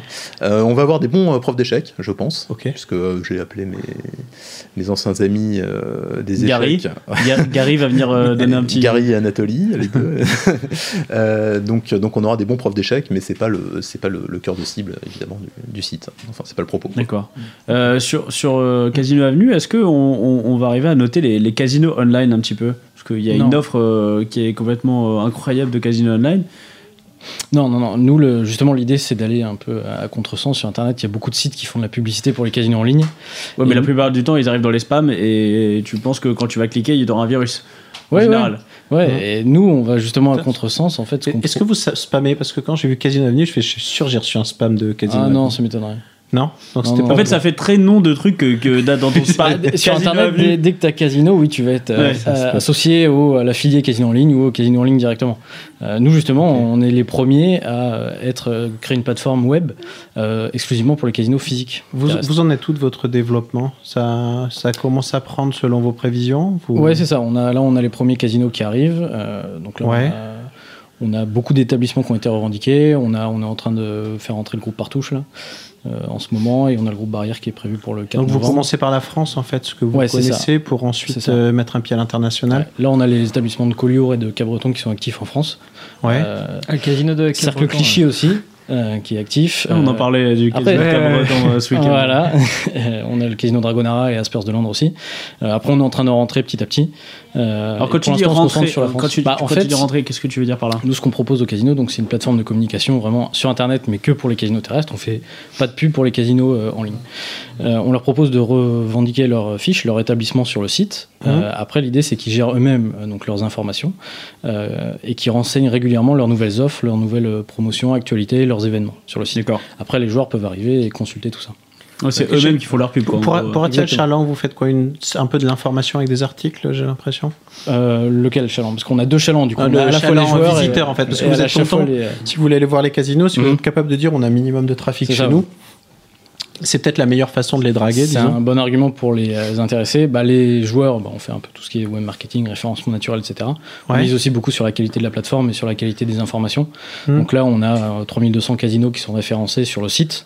Ouais. Euh, je pense bon, on n'est pas. Non, loin mais des- là, c'est du référencement où tu as moins d'informations que ce que tu aimerais avoir. Quelque chose qui Mhm. t'aimerais qu'il se mette en place. Mais tu as quand même envie que les joueurs, disons, commencent à aller sur ton site, Ouais. regarder du trafic. Parce que je vois, il y a Erwan qui a fait un article pour toi euh, récemment.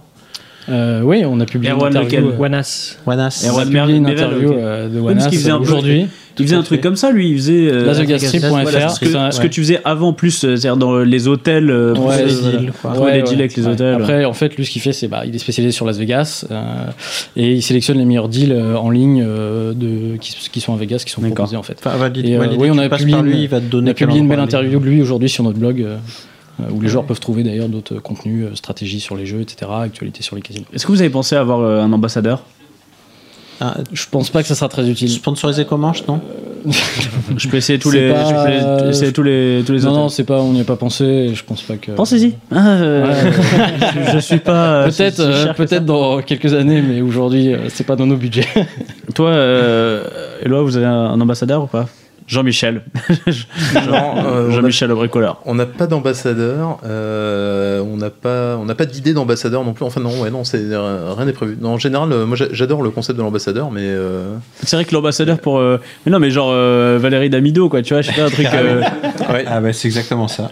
tu vois, une petite. euh, J'ai l'impression On pourra verser une commission à Nico quand ça sera fait, quand même. hein. Ouais, bah, c'est Valérie qui lui versera. Je ne la connais pas personnellement, mais avec plaisir. Alors, Ah, moi, mais- J'avais une question pour Christophe. Euh, en fait, quelle est la différence entre- Enfin, pas la différence, mais la, la valeur ajoutée contre euh, Ranking Hero et Allo Poker? Je sais pas si. Parce que j'ai l'impression que Ranking Hero, ils ont aussi cet aspect euh, revendique ton casino et viens annoncer ton programme et viens le mettre chez moi. Mais Mhm. et, euh, et Allo Poker. Et, Pour les, euh, aussi. Euh, bah, en fait, pour les clients aussi, puisqu'au final, Ouais, si, si nous, nos tout- clients, si- ils si sont vous avez tous plus ou moins une base avec des recommandations de, de casino, comment Bah, tu vas te après, distinguer euh, euh, Ranking Hero, eux, c'est et Allo Poker, c'est centré sur le poker euh, et sur les ah tournois. oui. Euh, nous, on fait vraiment euh, plus les casinos, les hôtels casinos, euh, mondiaux. euh, le jeu, c'est assez différent. choper les joueurs de roulette, quoi. Oui, c'est ça. Là, en Voilà, fait, genre de à les casinos, savent ça. en fait, le, le besoin auquel on répond pour les casinos, c'est qu'aujourd'hui, ils ont une grosse difficulté à cibler des joueurs parce que le profil des joueurs est extrêmement bien réparti dans les catégories socio-professionnelles et la pyramide des âges des sociétés occidentales. Et ça, c'est quelque chose qu'on a découvert en fait Ah, en bon. creusant un peu le sujet et c'est assez drôle, c'est quasiment au pourcentage près. Euh, et du coup, nous, on leur permet euh, de, on leur permet justement de cibler cette euh, cette catégorie de, de joueurs Ouais, qualifiés. mieux, mieux dépenser l'argent, quoi. Qui est un concept de base Voilà. en marketing, quoi. T'as envie euh, que l'argent. Au moins, tu sais combien de personnes tu touches et combien tu dépenses pour, pour toucher ces personnes. Alors aujourd'hui, qu'est-ce que vous pensez de la place du, du poker euh, dans, enfin, ce qui est devenu le poker euh, par rapport à ce que, comment vous l'avez connu Est-ce qu'il y a encore un avenir justement pour les entrepreneurs ou euh, Je- moi, je pense que dans le, le- le poker, c'est un peu compliqué. Euh, surtout en ligne, voilà, bon, on, a- on connaît tous les Ah, stats. un peu euh, compliqué, ça veut dire complètement mort?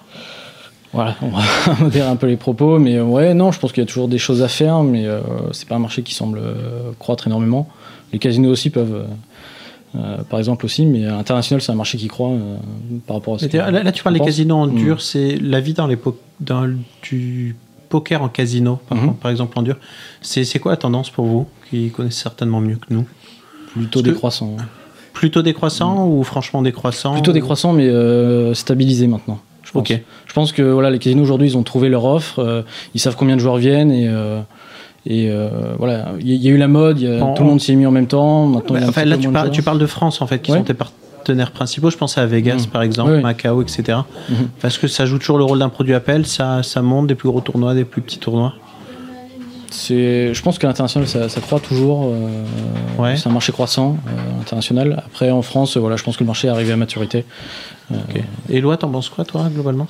Moi, Bon, j'ai l'impression que l'industrie du poker, bon, online, hein, puisque pour le coup, Bah, le- online, le, euh, le poker dans les casinos, c'est pas mon, c'est pas trop mon dada, ça l'a jamais été, euh, puisque le- la taxation est, est imposante. Et puis, je crois que les casinos ont assez vite euh, compris que les joueurs de poker ne se mixaient pas, donc ils faisaient pas de cross-selling. pour- Et enfin, c'est- En fait, le problème, c'est que le cross-selling, il va pas se faire en 6 mois avec des joueurs de poker. Oui, Parce non, que mais tu vois, aux États-Unis, quand j'écoutais beaucoup de podcasts américains, 100% des gens que tu as entendus qui, qui ont passé plus de 10 ans dans des casinos, à un moment donné, ils étaient broke au casino. Quoi.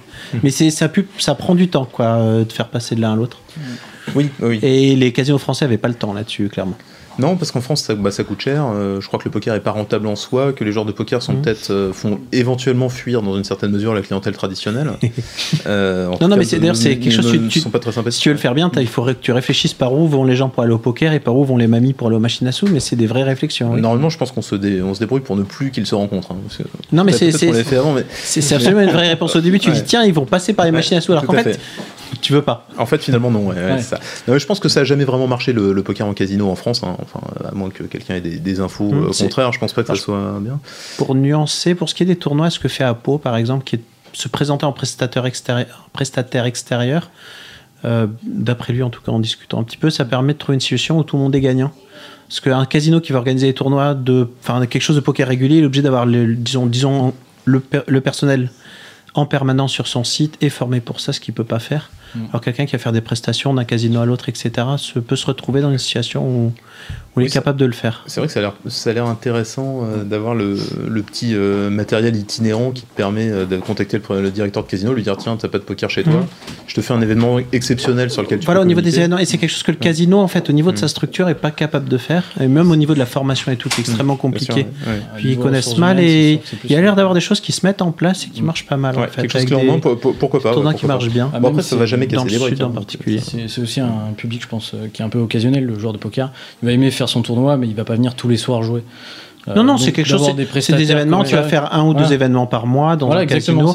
Et celui euh, qui est vraiment motivé, il va faire les trois casinos Voilà, qui et- sont à 3 heures les uns des autres, etc. mais la majorité ouais. des joueurs vont aller faire un ou deux tournois dans leur casino. Là, on parle de euh, tournois exactement. Ouais, mais ça, je, Ouais. je pense que c'est pour, pour le coup, pour le casinotier, c'est extrêmement important de d'avoir un, premier visiteur. Enfin, c'est un mec qui vient Mhm. pour la première fois dans son établissement, euh, ça peut révéler un déclic, et du coup, ça- il y a une bonne chance de, de transformation en, en client de, définitif de jeux traditionnels. Donc, si on arrive à choper un petit onliner qui joue des free rolls euh, en lui expliquant qu'il va y avoir un tournoi à 50 50 euros ou à 100 euros, je sais pas quels sont. Euh, 500, et qu'il pense. peut se déplacer euh, dans son casino. euh, Mhm. Je pense à un petit casino, euh, vraiment euh, le- la petite ville thermale euh, paumée, quoi. hein, où le mec va récupérer 50 nouveaux, nouveaux gars qui vont se pointer dans son établissement et qui vont découvrir un casino pour la première fois de leur vie. Euh, je Mhm. pense effectivement qu'il est prêt euh, là-dessus à, après, à bien faire un petit pari, euh, un petit pari Parce qu'il faut, c'est que ça coûte pas trop cher, ce qui, Ouais. Ce qui était le problème au départ. C'est solution est beaucoup d'argent dans le poker et le retour sur Ah investissement n'était oui. pas bon. Non, mais on leur a vendu euh, un truc. euh, Mais ils l'ont on espéré aussi. Parce que carton, les- oui, non, mais enfin, bon, pour le coup, ils savent ce qu'ils font, ouais, certes. Donc et, voilà. le, et le poker en ligne, euh, là pour le coup, effectivement, la taxe, elle est un peu dure et je pense plus qu'il y ait d'idées à trouver euh, aujourd'hui. Bon, pour l'affiliation, c'est complètement fini. Enfin, je veux dire, on, on voit euh, Poker Stars qui, a- qui vient d'arrêter. euh, Ouais, qui vient de réduire son, son drastiquement son. ouais, ouais, drastiquement. Ouais. Qu'est-ce qu'ils ont fait précisément? Bah, Ils ont envoyé un message en disant Bon, alors euh, bonjour messieurs les affiliés, euh, dans les conditions générales, on a le droit de ne plus vous payer, donc on ne vous paye plus. Bon, Ouais, grosso modo, hein, c'est à peu près ça qui s'est passé. Euh, donc il y a plusieurs affiliés qui ont, qui ont relayé ça d'ailleurs.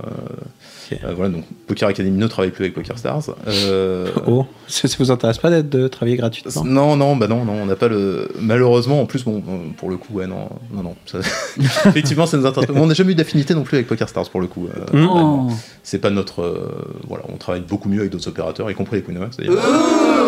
Attends, attends, attends. Le, le timing sera transmis, euh, Nico, de ce, de ce jingle.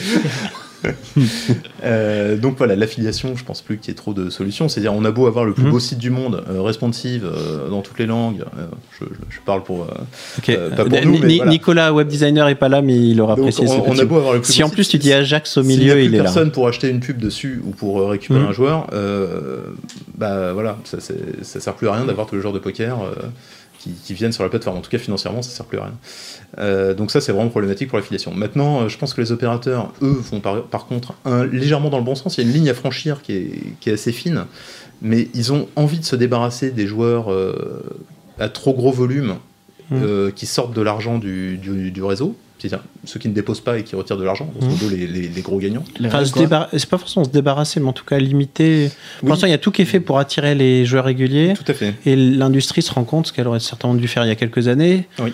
de se dire qu'en fait, ce qu'il faut, c'est tout faire pour ramener le récréatif. Et si le régulier, enfin, il sera là, euh, quel que ça. soit le programme Exactement. de fidélité, entre guillemets, si tu fais, si tu fais ce boulot-là. Mais hi- historiquement, enfin, il y a un truc qui est, qui est- qui est étonnant, c'est que en 2006 ou 2007, donc euh, Il y a, il y a très très longtemps, ouais.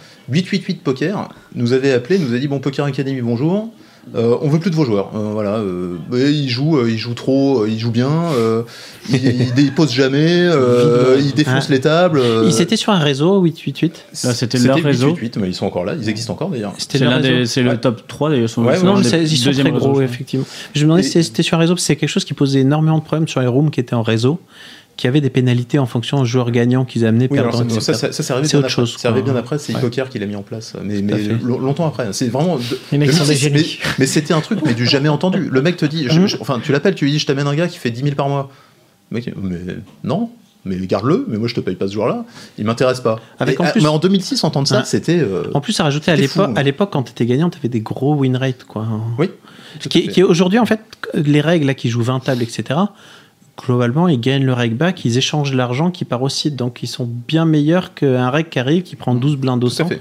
Ce qui se faisait vraiment et qui sortait tout l'argent du système. quoi. moi je me souviens, on avait 50% de regback, euh, c'était un deal standard. Y T'avais avait- ça- puis- T'avais 50% Attends, avec mais il y 12 avait- big il y blindes avait- au 100. Enfin, il y avait bien sûr, Je rappelle sur des, genre des, des Tower Gaming, des trucs sur Game où il y avait du 80% de, de rakeback, où il y Mm, avait des trucs ouais. incroyables. Ouais.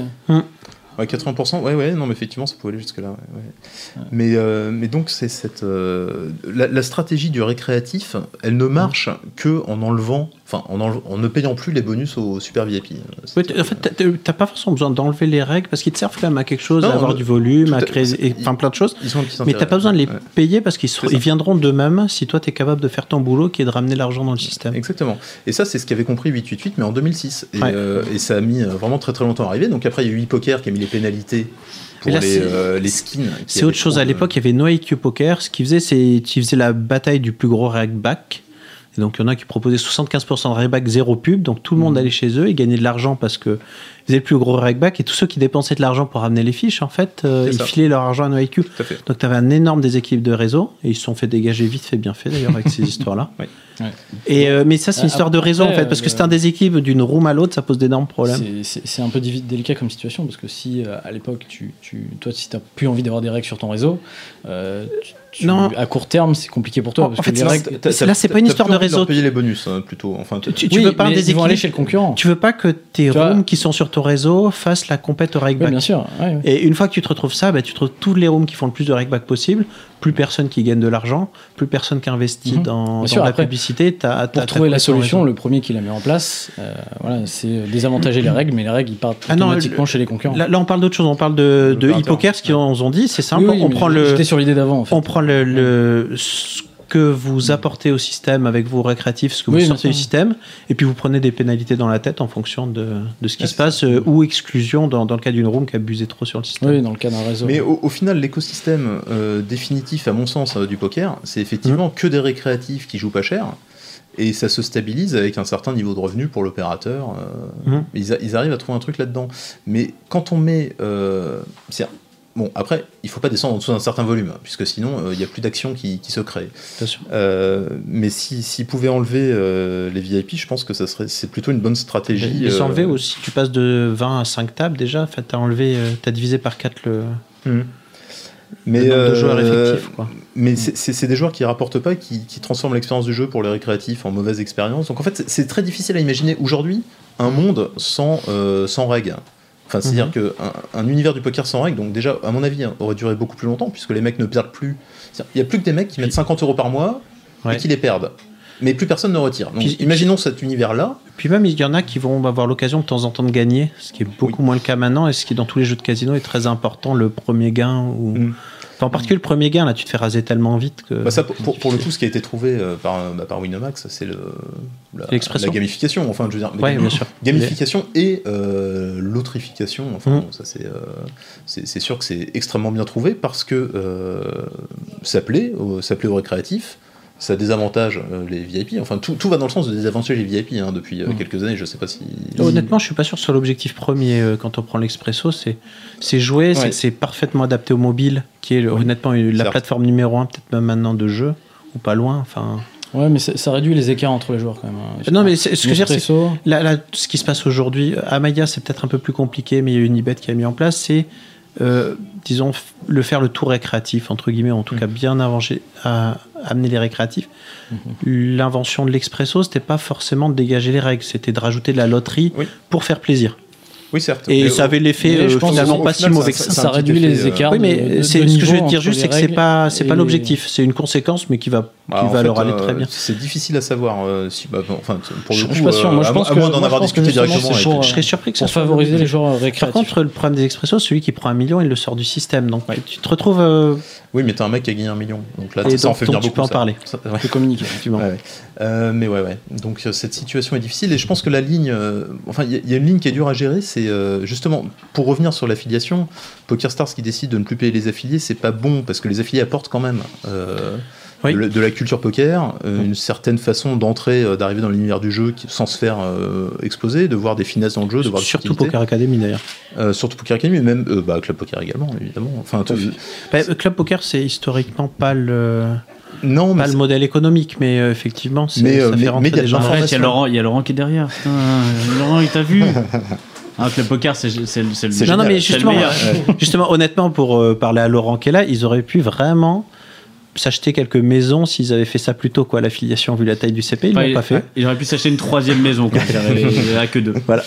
Mais, euh, mais ne plus financer les sites d'affiliation et éventuellement à- bon, bah, les prochains à disparaître risquent d'être les magazines. Enfin, je veux dire, ça, ça va dans la même euh, logique. hein. à partir du moment où quelqu'un arrive et, et décide de, de transformer euh, une boîte en, en pompe à pompe à fric, puisque c'est Enfin, on parle d'Amaya ici qui a, Ouais. besoin de rem- qui a besoin de C'est rembourser un prêt et Exactement. ils font comme ils peuvent, quoi. Donc, t'enlèves les dépenses, etc. mais c'est pas Exactement, donc ils sont obligés de, de squeezer, mais au final, la, la ligne de, de tuer euh, les, les petits euh, third party, enfin les, les Mm. sites d'affiliation, les magazines, euh, arrêter certaines niches de, de pub.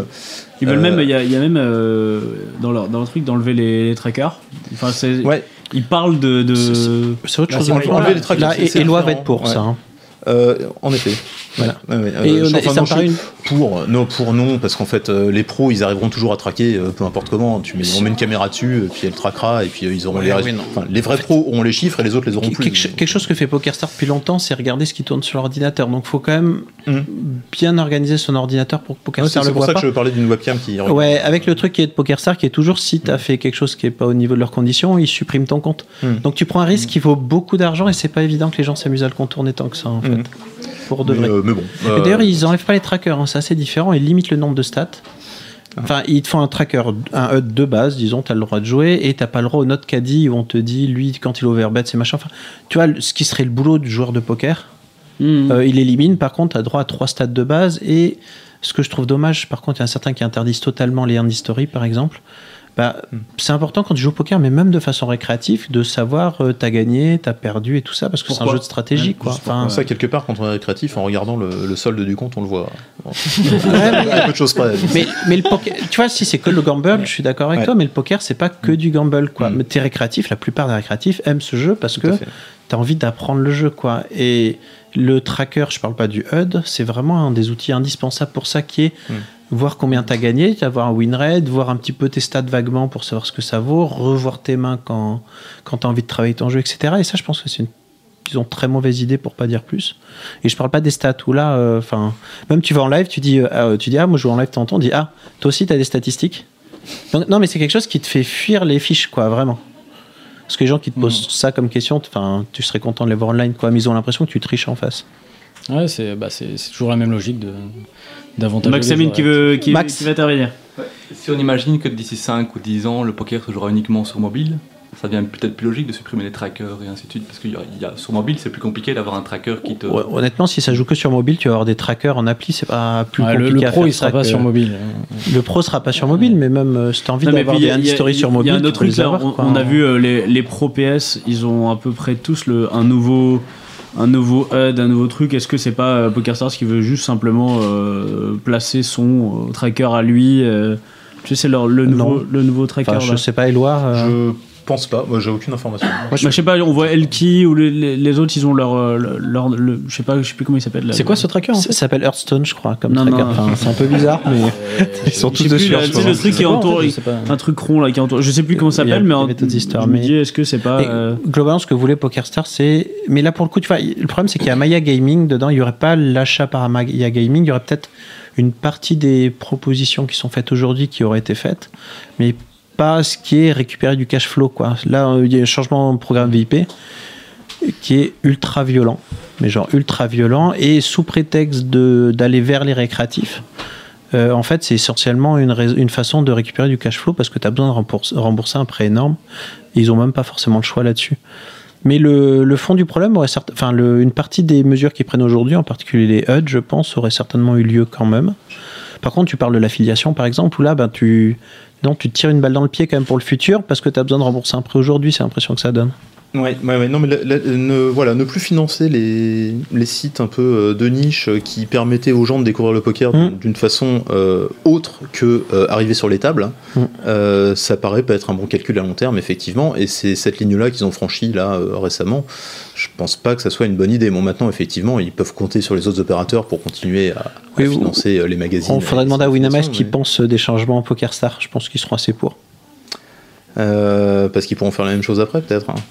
Bah, et déjà, ils vont pouvoir récupérer euh, en se posant, enfin, je veux Ouais, dire, en étant le concurrent principal en face. Et puis après, Mm. peut-être que effectivement, ça leur permettra d'avoir une petite marge de manœuvre supplémentaire dans le futur.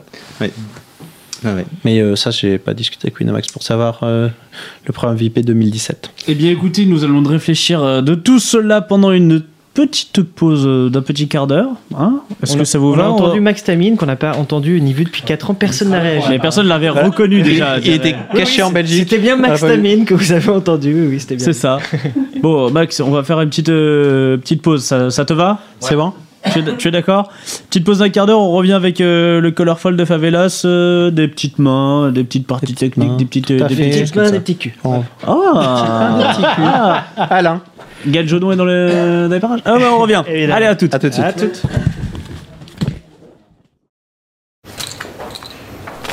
Augmentation des blindes. Le ton va encore monter sur le club Poker Radio. Une émission présentée par Winamax, la référence du poker en ligne.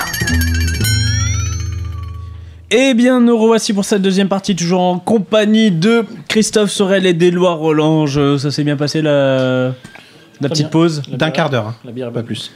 Voilà, on, a- ouais, on avait dit un quart d'heure, on a fait 14 minutes, c'est ça, non Non, un, un quart d'heure pile ou enfin le temps de, de lancer le jingle. Alors, euh, et puis tout de suite, nous allons avoir le, le Colorful de, de Favelas. Euh, Favelas, euh, bonjour. euh. Bonjour. Ah non, merde. Bon, on, a, on a encore un problème avec notre ingé on, a, on a raté. euh, Ingé son, raté- tu veux bien Salut nous envoyer le jingle? Attends. Et, bon, bah, c'est pas grave. Non, Écoute- on va, on va la refaire, on la Attends, refaire. on la attends, coupe, il on nous le fait. Je crois que tu as remonté Non, non, mais hein. écoute, c'est pas grave. Attends, il est où le. Vas-y, vas-y, Nico. Nico. Colorfold, c'est très simple et c'est avec tu Favelas. a C'est bon, voilà. Je l'ai balancé. C'est bon? Non Non, c'est Tu bon, veux pas vas-y, T'as vas- le, même le- logiciel Merci. où euh, Ivy est un noir euh, bois noir C'est- C'est vrai, parce qu'il fail. il Tu est es- pas noir dans la vie. euh, Tu avais préparé une petite surprise et euh, bon bah semaine prochaine, hein On Bien essaie de la refaire ouais, la semaine voilà. prochaine. Ok. Alors le Colorful, vous connaissez le principe, c'est très simple et je vois Eloi qui hausse les yeux en se disant je ne connais pas, qu'est-ce que c'est que ça? Donc c'est très simple, je vous donne des Merci informations. la radio. ou des phrases, à vous de savoir donc euh, si c'est la vérité ou pas, call si vous y croyez, fall si vous n'y croyez pas, et euh, à vous de deviner aussi qui aura prononcé ces phrases lorsque ce sera le cas. Ah, c'est compliqué, hein Allez, on commence. Dans son récent colloque, le ministre Christian Eckert aurait déclaré Nous voulons simplifier les procédures de lutte contre l'offre illégale et améliorer l'attractivité de l'offre légale via l'ouverture des tables consanguines. Ouh là là, mais qu'est-ce Ouais. qu'il raconte Alors, Elle- vous elle pouvez dure. dire que c'est une question de merde hein, aussi. hein. N'hésitez pas. C'est compliqué. Euh, bon, je, je commence. Hein. Ouais. Je- C'est par, par une question dure, donc bah, je, je fold. Oh. Pareil. C'est un très bon fold c'est un très bon fail pour commencer ce color fold, c'est très bien. Donc évidemment des tables co-régulées. Donc pour résumer, arrivée de nouvelles variantes, le Omaha High Low, du Omaha 5, du 7 card stud et du triple draw due to 7. Également le partage des liquidités qui sera donc l'objectif de 2016 et pas de changement de taxation et pas de jeu de casino. Ouais. Et ça a l'air assez crédible en fait. Le, le point U, on, ça a de chance raisonnable de se faire et les variantes, ça avait l'air quasiment acté. Euh, par contre, euh, changement de taxation, non, c'était pas. Non. D'accord. Non. Non, ils ont dit euh, Non, point U, finalement non. Mais au final, ça- ça, on a ça ne réfléchi. ça pose pas vraiment de problème aux opérateurs. Ce qu'il faut espérer, c'est qu'une fois qu'il y ait un point U, il y a un argumentaire qui est ben, on n'est pas logé à la même enseigne dans, la même, euh, dans le même bassin et que cette fois-ci ça puisse passer. En tout cas, avant, c'est clair que ça n'a aucune chance de passer. Donc bon, déjà si ça se fait, ça serait pas mal. On croise les doigts. Dans son, raison, dans son récent colloque, ça va être difficile, hein, l'Argel aurait également annoncé confier le dossier du partage des liquidités à monsieur Thomas Fabius. Réfléchissez bien, il y a peut-être un piège. hein. Et c'est un fold, effectivement. Il est impressionnant, lui. Je sais pas ce que vous en pensez. Ce cher Thomas. Donc alors, pour, euh, pour Ah, donner un, petit, un petit mot à Thomas, euh, Christophe ou Éloi, c'est. Euh, oui, euh, il faut qu'il aille sur Casino Avenue pour choisir des meilleurs casinos. C'est vrai que l'avoir en affilié, euh, Oui, nous, on il y a moyen d'avoir un petit joueurs. euh, raisonnable. Donc Thomas Fabius, hein, le Enfin, il a fils pas l'air de, de- payer quand même. faut du ministre est visé par un mandat d'arrêt aux États-Unis. Déjà interdit de casino en France, il aurait laissé donc une ardoise supérieure à 3 millions de dollars dans plusieurs casinos du Nevada. Donc GG, euh, GG Thomas, voilà. Après deux ans et demi de voyage, Nathan Aoge aurait enfin sorti son livre intitulé Récit d'un joueur courageux. Euh, J'ai j'ai un scoop là-dessus que je peux vous donner après à l'enfant. Fold. Euh, je ne connais pas. euh, Je ne connais pas cet Nathan homme. Je ne connais pas cet homme. ouais. Mais en fait, le, le color fold, c'est devenu du 100% fold. fois, je ne sais plus à quel moment on a, on a un alcool dans ce. Il va c'est- nous en glisser un qu'on n'attendra pas. Des fois, il faut trouver des blagues hein, avec l'actualité, c'est pas forcément évident, on fait ce qu'on peut. Donc, récit d'un joueur itinérant, bien sûr, relate les 14 premiers mois du périple sud-américain de Nathan Aoge, qui en fait est parti. Pourquoi tu l'appelles Nathan Aoge C'est Nathan Nathan. Ok, Nathan Aoge. Ok, c'est bon. Mais ne, ne sois Non, pas, mais ne c'était sois bien, pas Nathan vexé, il est vexé qu'on ça- l'a dit. Non, mais Nathan. Je- Jonathan, Jonathan, Jonathan Salomon. Jonathan Salomon. Qui est le bouquin est, Salomon. est sorti. Salomon, la vérité. Tiré à 6000 exemplaires, l'ouvrage sera disponible à la modique somme de sentier. 19,95 qui avait l'air euros. se vendre correctement, en tout cas sur Amazon au début. On Ouais, il était premier de sa souhaite. catégorie, je crois. Ouais. Sur Amazon, C'est quoi je sais pas ce que ça veut dire. sa la catégorie, c'est joueur de poker à moto La- qui fait des voyages. Enfin, c'est la catégorie voyage sur Amazon, Ouais, c'est ouais, pas forcément des milliers et des milliers de ventes, mais déjà, ça doit Ouais, c'est pas mal mal, quand même. T'as une petite info, tu nous disais? Oui, il y avait Skip et Zozo qui étaient à la soirée de lancement à- sur Paris. Ça avait l'air sympa. Oh, il y avait une soirée de lancement? Effectivement. Mais c'est Tu devais être invité. C'est vrai Je me souviens plus J'avais piscine, je crois, ce jour-là. mais non, mais c'est, c'est, c'est-à-dire une soirée de lancement, il y avait. euh, Euh, C'était dans un bar, euh, dédicace, euh, Ah oui, dans un bar, je ok. pense. Bah, il a fait une grosse radio, c'était pas RMC, c'était peut-être Europe Europe 1. 1, ouais. Europe un, faire- euh, Europe 1, c'était c'est gros quoi, avec Ouais, ouais. petit regard de la présentatrice capté par les caméras qui était qui était assez sympathique. Qui a dit Félicitations à Pierre Neville pour sa performance historique, premier joueur avec Alzheimer à atteindre la TF du main event des WSOP. Michael Gatti C'est une bonne réponse. Voilà, donc si vous étiez sur Facebook, euh, vous avez sûrement vu euh, cette petite info. Et si vous n'êtes pas ami avec euh, Michael Gatti, vous avez peut-être vu le post de, euh, Philippe Torza de Philippe Torza. Merci qui a relayé ça. Donc voilà, euh, on peut clore le sujet, mais il a terminé donc septième du main event pour 1,2 Et il million s'en de souvient dollars. il l'a oublié. Ah non, oh non, ça va, ça va, on peut faire une blague. C'est pas gentil pour lui. Donc ils ne sont actuellement plus que trois joueurs dans le main event et Joe McKinnon est toujours chip leader, le runner-up donc du Monster Stack de 2014. Il aime bien les gros fils, lui. Il aime bien, euh, voilà, quand il y a un milliard de joueurs. il- C'est à peu près ça. Donc il possède deux tiers des jetons et les deux autres joueurs, donc Neil Blumenfield et Joshua Beckey, vont devoir choisir pour remporter les combien? Combien la gagne? 7 millions 7, et quelques. Ouais, 7 millions 680 Neil 000 Blumenfield, dollars. quand même, c'est un, c'est un vieux hein, quand même. Euh, Il, il est là, à 3 left. Hein. Ouais, il est là avec son chapeau et ses lunettes. Il a l'air sympa, tu vois. C'est, c'est un petit bobo, tu vois. J'ai un mec Ouais. de San Francisco. Il, il a l'air très sympa. Ouais, alors, moi, en- moi, je suis pour lui. Ambassadeur du poker pour une année là, euh, ouais, quoique ça peut peut-être donner Oui, bon, en même temps, euh, le, le sosie de Zach Galifianakis, voilà, tu vois, en même temps, bon. C'est pas faux. C'est Oui, pas bah, faux. Non, récréatif, ça peut ça pourrait être bien. Enfin, Ouais, non, mais Ça c'est veut dire, euh, c'est qui c'est qui c'est le mieux qui qui- savoir en fait. Ça veut dire, qui c'est qui a gagné il y a deux ans? Voilà. Oui. Bah, vous avez trouvé que Martin Jacobson a fait un bon ambassadeur du poker cette année? Ouais, mais lui. Qui ça? En même temps, Martin Jacobson, on l'avait déjà vu avant, on l'avait déjà vu faire des perfs Ouais, avant, mais est-ce qu'il a donc, euh, été présent? Est-ce que je- Il y a, quelque chose, on est en. France, c'est assez coupé du monde américain là-dessus, en particulier Ouais. avec les points FR. D'ailleurs, Martin Jacobson. on- ce qui serait intéressant, c'est de savoir euh, quel effet il a eu aux États-Unis, mais là aussi, t'as pas l'impression que ça a été énorme vu de loin. Ouais, ouais. Je sais pas ce que ça. Par contre, petite remarque là, si, surtout ceux qui ont regardé la TF, c'est de dire que tout le monde tank pendant des heures. C'est insupportable, quoi, mais vraiment insupportable. On parlait régulièrement de remettre un- une sorte de tape bank permanent en, en tournoi, et je crois que même là, les, le TDA ont, ont le droit maintenant d'appeler le time dès qu'ils trouvent ça souhaitable. Il n'y a pas forcément 3 minutes minimum, etc. Donc, genre, s'il y a quelqu'un qui commence à stall à la bulle et machin, tu peux appeler time dès le début, tout le temps, si tu as envie. Donc peut-être des petites choses là-dessus qui pourraient évaluer pour euh, là pour que ça soit un peu télégénique et que ça soit jouable quoi. Oui, Pour pas que ça devienne une partie d'échecs euh, de, de 6 heures. C'est vrai, voilà. Ouais, bah, c'est vrai que c'est un puis- peu long. Puis ce qui se passe aux échecs, tu pénalises personne quoi. Enfin les Ah non, spectateurs, c'est- c'est- bon, ok. Voilà, c'est tout. mais pas les joueurs à table qui vont voir leur blinde augmenter parce que tu as pris euh, 10 minutes par coup à jouer et qu'eux peuvent plus jouer Non. de. En effet. poker Non, non, mais je, je trouve que c'est une bonne chose, effectivement, que, euh, qu'il y ait une sorte de chrono euh, avec un time bank. Ouais, c'est ça, que le joueur puisse déclencher une réflexion exceptionnelle s'il le veut, et sinon il, il joue en 20 secondes ou 30 secondes. hein, Ça serait l'idéal. en ça fait, paraît. euh, Ça devient du blitz, quoi. Non mais c'est pas du bah, Honnêtement, quand t'as pas des- quand besoin. c'est fold, hein, euh, Oui. euh, Non mais au poker, honnêtement, il y a plein de situations où, où ça peut aller très vite. t'as presque jamais besoin de plus de 30 secondes pour prendre une décision quoi. Bon, il y a des cas où peut-être on a Il y a des en- cas. les joueurs live ont peut-être envie de sentir une sorte d'ambiance, Ouais, de reconstituer. thèmes, Bon, c'est vrai que quand il y a des enjeux qui, sont, deviennent considérables, on peut se dire que le mec va un peu chauffer, perdre son sang-froid, avoir besoin de re-rentrer. Enfin bon, ce qu'on veut, c'est quand même. Mais il n'y a pas que ça, là, quand tous ceux qui tankent à un moment et tout ça, tu sens, il y en a, tu sais, qui vont fold avant, quoi, à chaque fois. Ouais, ouais, ouais. Tu regardes, ils ont regardé leur, leur carte, c'est un tel au bout d'un moment, parce que tu regardes que. Il a regardé, tu sais qu'il va fold. Mais t'en es sûr et certain, quoi, là-dessus. Mais si on peut Lui aussi, les il en est sûr et euh, certain. Les réflexions Et une inutiles, minute plus tard, effectivement, il fold. T'en- Enfin, tu sais, pour te mettre en tilt, ça marche, quoi, mais à part ça. Ouais, après, c'est aussi pour garder l'image de, de joueurs qui foldent pas facilement, etc. En live. Allez, toujours dans l'actualité tournoi, c'est Fernando absent qui aurait remporté le DSO Gruissant devant plus de 450 joueurs. Ça avait l'air, Ah drôle en voyant ton, ton petit sourire. J'ai noté la vanne et c'est. C'est très très bon. Merci. C'est pas euh, mal, c'est pas mal. On m'explique S'il la vous vanne plaît. Donc c'est Ricardo Mancan Mancan. qui a, qui a, qui a chip ce tournoi. Voilà, je, je m'excuse pour. euh, voilà. C'est une Je- bonne. En plus, on doit pas lui faire souvent des, des blagues comme ça, donc euh, Jean lui faire voilà. plaisir de l'entendre à la radio. Donc Ricardo Manquant déjà un WPT national et une bague WSOP euh, circuit à son actif et qui remporte donc le DSO Gruissant. Il chip 37 000 euros devant 485 inscrits. Je sais pas si vous vous rendez compte, c'est pas mal, hein, C'est magnifique.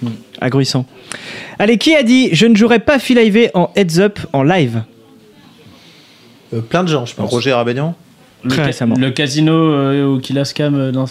Euh, qui a dit ça très récemment C'est a priori un gars qui le joue quand même régulièrement. Euh, Alexandre Luno Exactement Alexandre Luno, donc sur RMC Poker. euh, L'émission de radio avait donc lieu dimanche soir Salut avec Sylvain. On les a reçus juste Ah, avant. Justement, il nous, il nous passe un petit message. Salut à tous, c'est Phil Ivy. Voilà.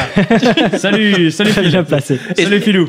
On pourra avoir l'avis de, de nos invités sur cette belle voix euh, Euh, réalisée. C'est bien réussi ou pas? Ah, euh, on peut la réécouter peut-être. C'est bien calé, mais. On a la même chose, hein, si tu veux. Salut à tous, c'est Michel Abbé Cassis. Voilà. Euh, Avec Cassis. ouais, bah, oui, bah, Donc, si vous voulez avoir un petit peu plus d'infos sur euh, Alexandre Luno et son nouveau sponsoring, eh bien, écoutez la précédente émission Ouh. de radio que nous avons Oui, tout à fait. que Je, je croyais fait qu'elle la allait dire. RMC et je trouvais que Non, c'était bah un non, non, ce serait, Ok. ce serait un petit peu con. Qui a dit l'e-sport a le droit de sortir Alexandre. Eh bien non, pour une fois, ce n'est pas lui. Ce n'est pas lui. Daniel Legranou, elle qui? Qui a dit l'e-sport a le droit de sortir de la clandestinité juridique L'État va donc encadrer cette pratique. Macron, Ouais, dit LQ. Emmanuel Presque. Emmanuel Macron, alors, C'est dans le bon qui sens euh, l'e-sport Il y a le mec qui est Il y a complètement. Lise Lieu et Lise Sport. Non, c'est la Alexandre secrétaire, euh, c'est la secrétaire d'État Axel Lemaire, mais ça on s'en fout. Mais au la- travers la de son projet de Hugo loi, pas Aucun rapport avec Hugo. aucun, aucun rapport. Au travers de son projet de loi sur le numérique. Donc, l'article 38 de ce texte applique, explique pardon, que les autorités vont reconnaître cette activité afin de l'encadrer. Pour connaître, je cite, les éventuels abus et rassurer les parents à ce sujet, mais également assurer Oui, la oui. dynamique économique de ce Attends, secteur. on, va, on va faire un résumé. S'il y a de l'argent à prendre, nous serons là. ne vous inquiétez pas. Et surtout, ce statut va permettre au secteur de ne pas être assimilé aux jeux d'argent en ligne, mais à une véritable pratique sportive. On pourrait peut-être faire rentrer le poker là-dedans. alors. Ce serait pas mal, justement, au lieu de le sortir. Non, bah oui, bah c'est un jeu d'argent. La vie est un rêve. Ok. Qui a dit un spécialiste a estimé que je ferais dans les 700 retweets Ah, Alexis Lepsker. C'est Alexis Lepsker. Ah oui. Pourquoi ça te fait marrer euh, Parce que on alors, en a parlé ce Il y, week-end. a une, il y a une petite histoire. Alors effectivement, c'est Alexis Lepsker sur Twitter durant sa participation à un tournoi caritatif de poker pour le Téléthon qui avait lieu ce week-end pendant le euh, WIPT. Et euh, il a précisé, attention, pour chaque tranche de 100 retweets, je ferai un rebuy de 30 euros au poker, euh, au pokeriton. Euh, Julien Tissot a retweeté 100 retweets, ça fait beaucoup. Euh, tu pourrais descendre à 50 si tu veux, je te file un petit coup de main quand même, puisque effectivement, il n'a reçu au final que 67 retweets. Petit échec. donc. Voilà, et pour la petite histoire, c'est. Mathieu Durand qui nous a relaté l'information. Ça Ça balance, balance. oh, la balance. Ah non, mais c'était- drôle. Moi, drôle. alors moi, je me désolidarise. Non, il l'a fait avec beaucoup de respect. C'est vrai, avec beaucoup de respect, beaucoup d'amour. C'est vrai. Plus Mathieu aurait pas dit ça, donc euh, tu assumes pas tes propos. Alain. Ah non, non, non, si, si, si, si, si complètement. complètement.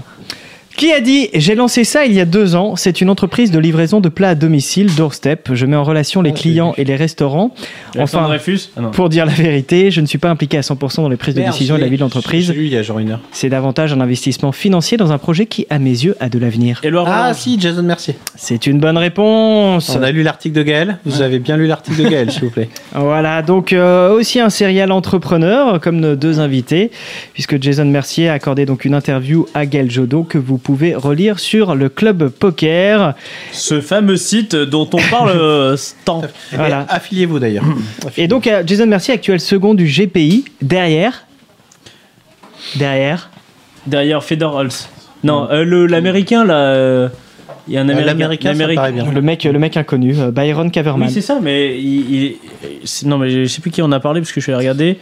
C'est euh, Alexandre Dreyfus qui en a parlé justement parce qu'il est passé les voir euh, au truc du Ah ouais GPI. D'accord. Et du coup, il a marqué euh, ouais le numéro 1 GPI, euh, Byron Caverman. Mais J'ai Ah vu bon le nom, j'ai fait mais what Mais- the fuck mais qui, qui es-tu Qui es-tu Exactement. Voilà. Voilà, c'est tout pour moi. Merci beaucoup. euh, Merci, Alain. De merci rien, beaucoup. je vous en prie. Euh, c'est un, Merci. peu- c'est un peu dur hein, cette chronique quand même. C'est vrai. C'est vraiment ouais, technique.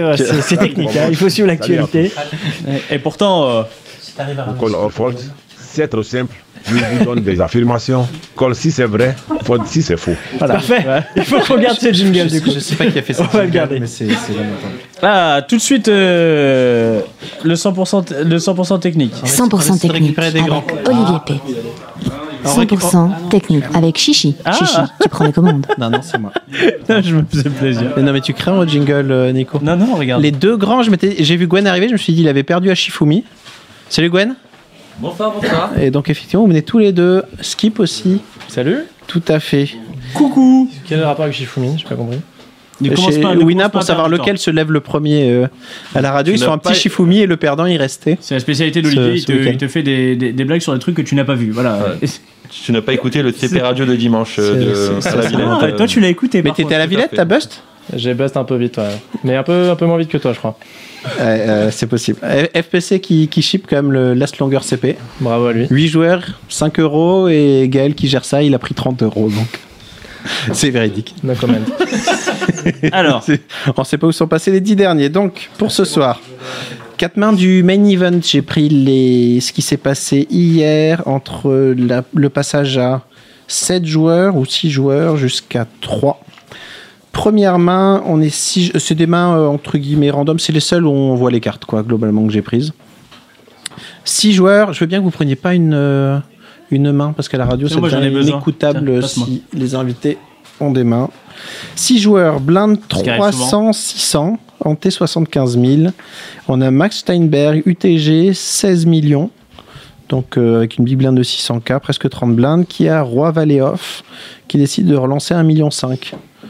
En 6 max, Roi Valley Off, on relance, on relance pas. ouais, quand même. Six Max, euh, oui, non Ouais, Gwen Dépendamment On des blindes. et du- Bon, on a un peu moins de 30 bien. blindes. Ça choque quelqu'un, ça choque personne On peut tout faire, je pense. On peut tout faire. Un petit défaut quand même en tournoi, 30 blindes, c'est un truc. C'est vraiment le genre de situation, on a tendance à beaucoup moins ouvrir que ce qu'on ferait sinon. Parce que c'est vraiment un montant, si tu as des gens relous en position et qui savent ça, qui vont avoir tendance à 3 bêtes une tonne. Donc faut vraiment pas avoir ces gens-là à ta gauche. Ouais, justement, si c'est dépendamment de Mais- la table. hein. Mais c'est vraiment dépendant de la table. Mais euh, en général, quand tu as des bons joueurs à table, c'est quelque chose que, que tu dois vraiment réfléchir avant de faire un, à 30 blindes, savoir ce que tu fais si tu, 3 bêtes. si tu te fais 3 bêtes, ça arriver une bonne partie du temps. Ça joue comment la table là? Bah, vu ce Ouais, qui c'est se un petit passe. tournoi sympa entre amis, donc euh, là, ça, ça joue détente. post-flop, il y a beaucoup de checks. euh, Pré-flop, euh, enfin, ça s'envoie pas tant en l'air que ça. T'as l'impression que ça joue euh, très sérieux. Il doit y avoir pas mal de pression, quoi. C'est un open, du coup. Donc c'est un open dans cette situation-là carrément. Flop, euh, et puis en fonction de son image aussi, si t'es super serré, t'es UTG, c'est l'occasion de pas se faire trop 3 bêtes parce que tu représentes la force, etc. Flop, 4 millions 3 au flop, ça vient Dame Valet 4 Rainbow, on s'est fait payer par John McKean L'énorme chip leader. en Le position qui a euh, 150 blindes. Must be Et nice. on a Roi Valet sur euh, Dame Valet 4. Un plan. On peut tout faire encore, je pense. Euh, Bet, c'est bon. euh, Check, c'est bon. Check call, c'est non bon. Open fold, c'est Check pas, call. bon, par exemple. Tu vois, On on check peut call on peut pas tout faire. On check call et. Je pense euh, assez standard de check call ici. Ouais, check call, check call, check call. C'est quoi le plan? Après, en tournoi, c'est bien. Comme on peut faire des tout petits 6 bêtes, ça vaut le coup aussi de- d'enlever un peu l'équité des petites pockets, euh, de faire un charpo. Ouais, c'est pas un board quand le mec il a, posé en il a collé en position où il va nous relancer beaucoup en position, je pense.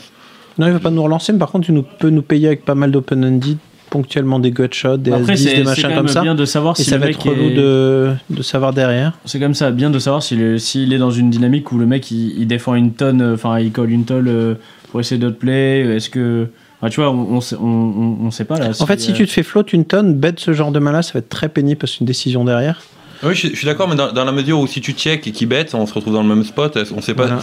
Tu sais pas s'il va 3 barrels bluff Mm. ou. Donc en, en bettant, tu capes pas ta main. C'est un tout petit bet, c'est un bet Ouais. charpo sur le board, il est Ok. rain- rainbow, je pense, non? Il est- Ouais, Rainbow, là, il y a. y a- Donc euh, ça vaut le coup même de En fait, bet on- à 3 ça Quand on voit de ça, bet 3. notre main, elle est assez forte, sachant qu'on en est payé par MP, qui a une range qui est pas dégueu. Donc on a vraiment beaucoup de dames dans sa range. On a même des valets, enfin on a ce valet en tout cas qui est meilleur que nous, les dames valets. Donc euh, on sait, c'est difficile si tu notre main, est hors de position, ça sera de toute façon le genre de main un peu pénible. Euh, On peut bet. Si on check call, en fait, on n'a pas envie de check call trop de fois, quoi. En sachant qu'en tournoi, c'est pas le cash où les gens, dès que tu check call en cash, euh, pas mal qu'on tendance à devenir tout rouge et, à- et envoyer trois barrels en tournoi, on le voit quand même moins. Je sais pas ce que vous en pensez. C'est quand même un peu chiant de check call contre le chip leader. euh, Ouais, donc là, un petit read sur le chip leader, ça aiderait pas à savoir ce qu'il faut faire. Quoi. Ouais. Si, si c'est parce qu'honnêtement, toi, tu vois pas mal de gens qui, quand tu check, ils disent je mets un petit truc quoi, euh, pour faire coucher en face, ça va marcher une partie du temps et qui insistent pas trop derrière. Si tu as ce type de joueur là en face, tu check all 100% du Et temps. puis quand tu check call, tu représentes un peu ce que t'as. Enfin, t'as souvent une Ouais. dixième paire. Ouais, Tu- mais les gens, c'est pas toujours de la faire fold, quoi. Pour peu que tu aies une top paire de temps en temps ou machin. Enfin, Ouais, mais, mais du coup, autant protéger sa main d'une paire de deux ou d'un Ouais. backdoor flush qui va folder au flop et qui truc, c'est finalement que- a beaucoup d'équité sur, selon les temps qui tombent. Quand tu, quand tu Ok. relances UTG, t'as pas beaucoup de top pairs qui vont check call en fait, parce que ta range est, est censée être strong et en gros, euh, Mhm. Bah, si t'as une top pair, t'as as genre euh, roi dame, plus, as dame, tu vas jamais check call quoi, sur un board comme ça, donc en gros. Bah, tu, tu euh, dis que t'as roi, quand tu check all, tu dis j'ai roi valet as valet. Hein, En ouais, voilà. Limite Ouais. paire de 10 ultra motivé, quoi. en- Bon, des fois, t'as voilà. des fois, t'as deux valets et tu vas check call, Mais mais bon, c'est. voilà. c'est- Donc, ce qui se passe, check call, honnêtement, en tournoi, t'as beaucoup de joueurs qui vont pas de bully derrière, qui vont mettre juste un bet. Et dans ce cas-là, tu prends leur bet et t'es content. Donc, si t'es contre un joueur comme ça, t'es super content de check call. Sauf quand t'as 30 C'est blindes bête, et quand pourquoi pas. leader. T'as vraiment le, le, le, le stack size où. Ouais, mais chip leader, t'es content d'être chip leader à cette table. T'as pas forcément envie de bully tout le monde, juste être chip leader et pouvoir raise et mettre une pression monstrueuse simplement pré-flop.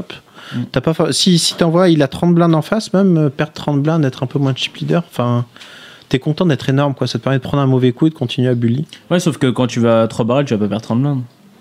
Euh, bah, L'autre a 30 blindes, blindes, donc. ouais, euh, même, même pas quoi. Enfin, tu vas mettre. Tu... Ouais, tu vas en perdre ouais, 15, 4, tu en perdre même 15 quoi. Non, je suis d'accord. Après, per- personnellement, moi je préfère le bet pour me simplifier la main. euh, Non, non, je comprends. euh, Ok. On joue le chip leader, on n'a pas envie de se lancer dans un spot compliqué. On a la pire main. C'est vraiment la, la- la main qui est, qui est relou à jouer en, en tournoi. C'est quand on se retrouve avec seconde paire, bon kicker. On sait que théoriquement on doit check call. Mais après, euh, on- il faut, Ah si bah, là, on commence en à check call, il faut être sûr qu'on va pas payer trois barrels. Et voilà. Ouais, au sûr de prendre la bonne décision sur les quand la personne barrel, quoi. Qu'on soit capable de fold quand c'est bon et de pas fold quand c'est pas bon. Mais de toute façon, c'est. Enfin bon, voilà. On a une main qui est souvent gagnante, mais qui est un peu chiante à jouer de toute façon. Avec pas de value à la main, on aimerait qu'elle s'arrête tout de suite, ce qui est les mains les pires à jouer, quoi, en- vu qu'on a encore deux streets derrière. Donc, il y a 4 Donc, millions. parole, 4 parole, millions check, parole, check. parole, euh, turn 6 de trèfle. On a toujours roi valet. On recheck, on bet cette fois. Bah, déjà, est-ce que. Est que bah, en gros, quand il check back, le, le, le chip leader, il, enfin, il a souvent un peu de showdown value quand même. Ouais. Du coup, bet est peut-être un peu mieux. Euh, Mais il a pas de dame. Enfin, on- Bah, pas forcément. il a le droit euh, des.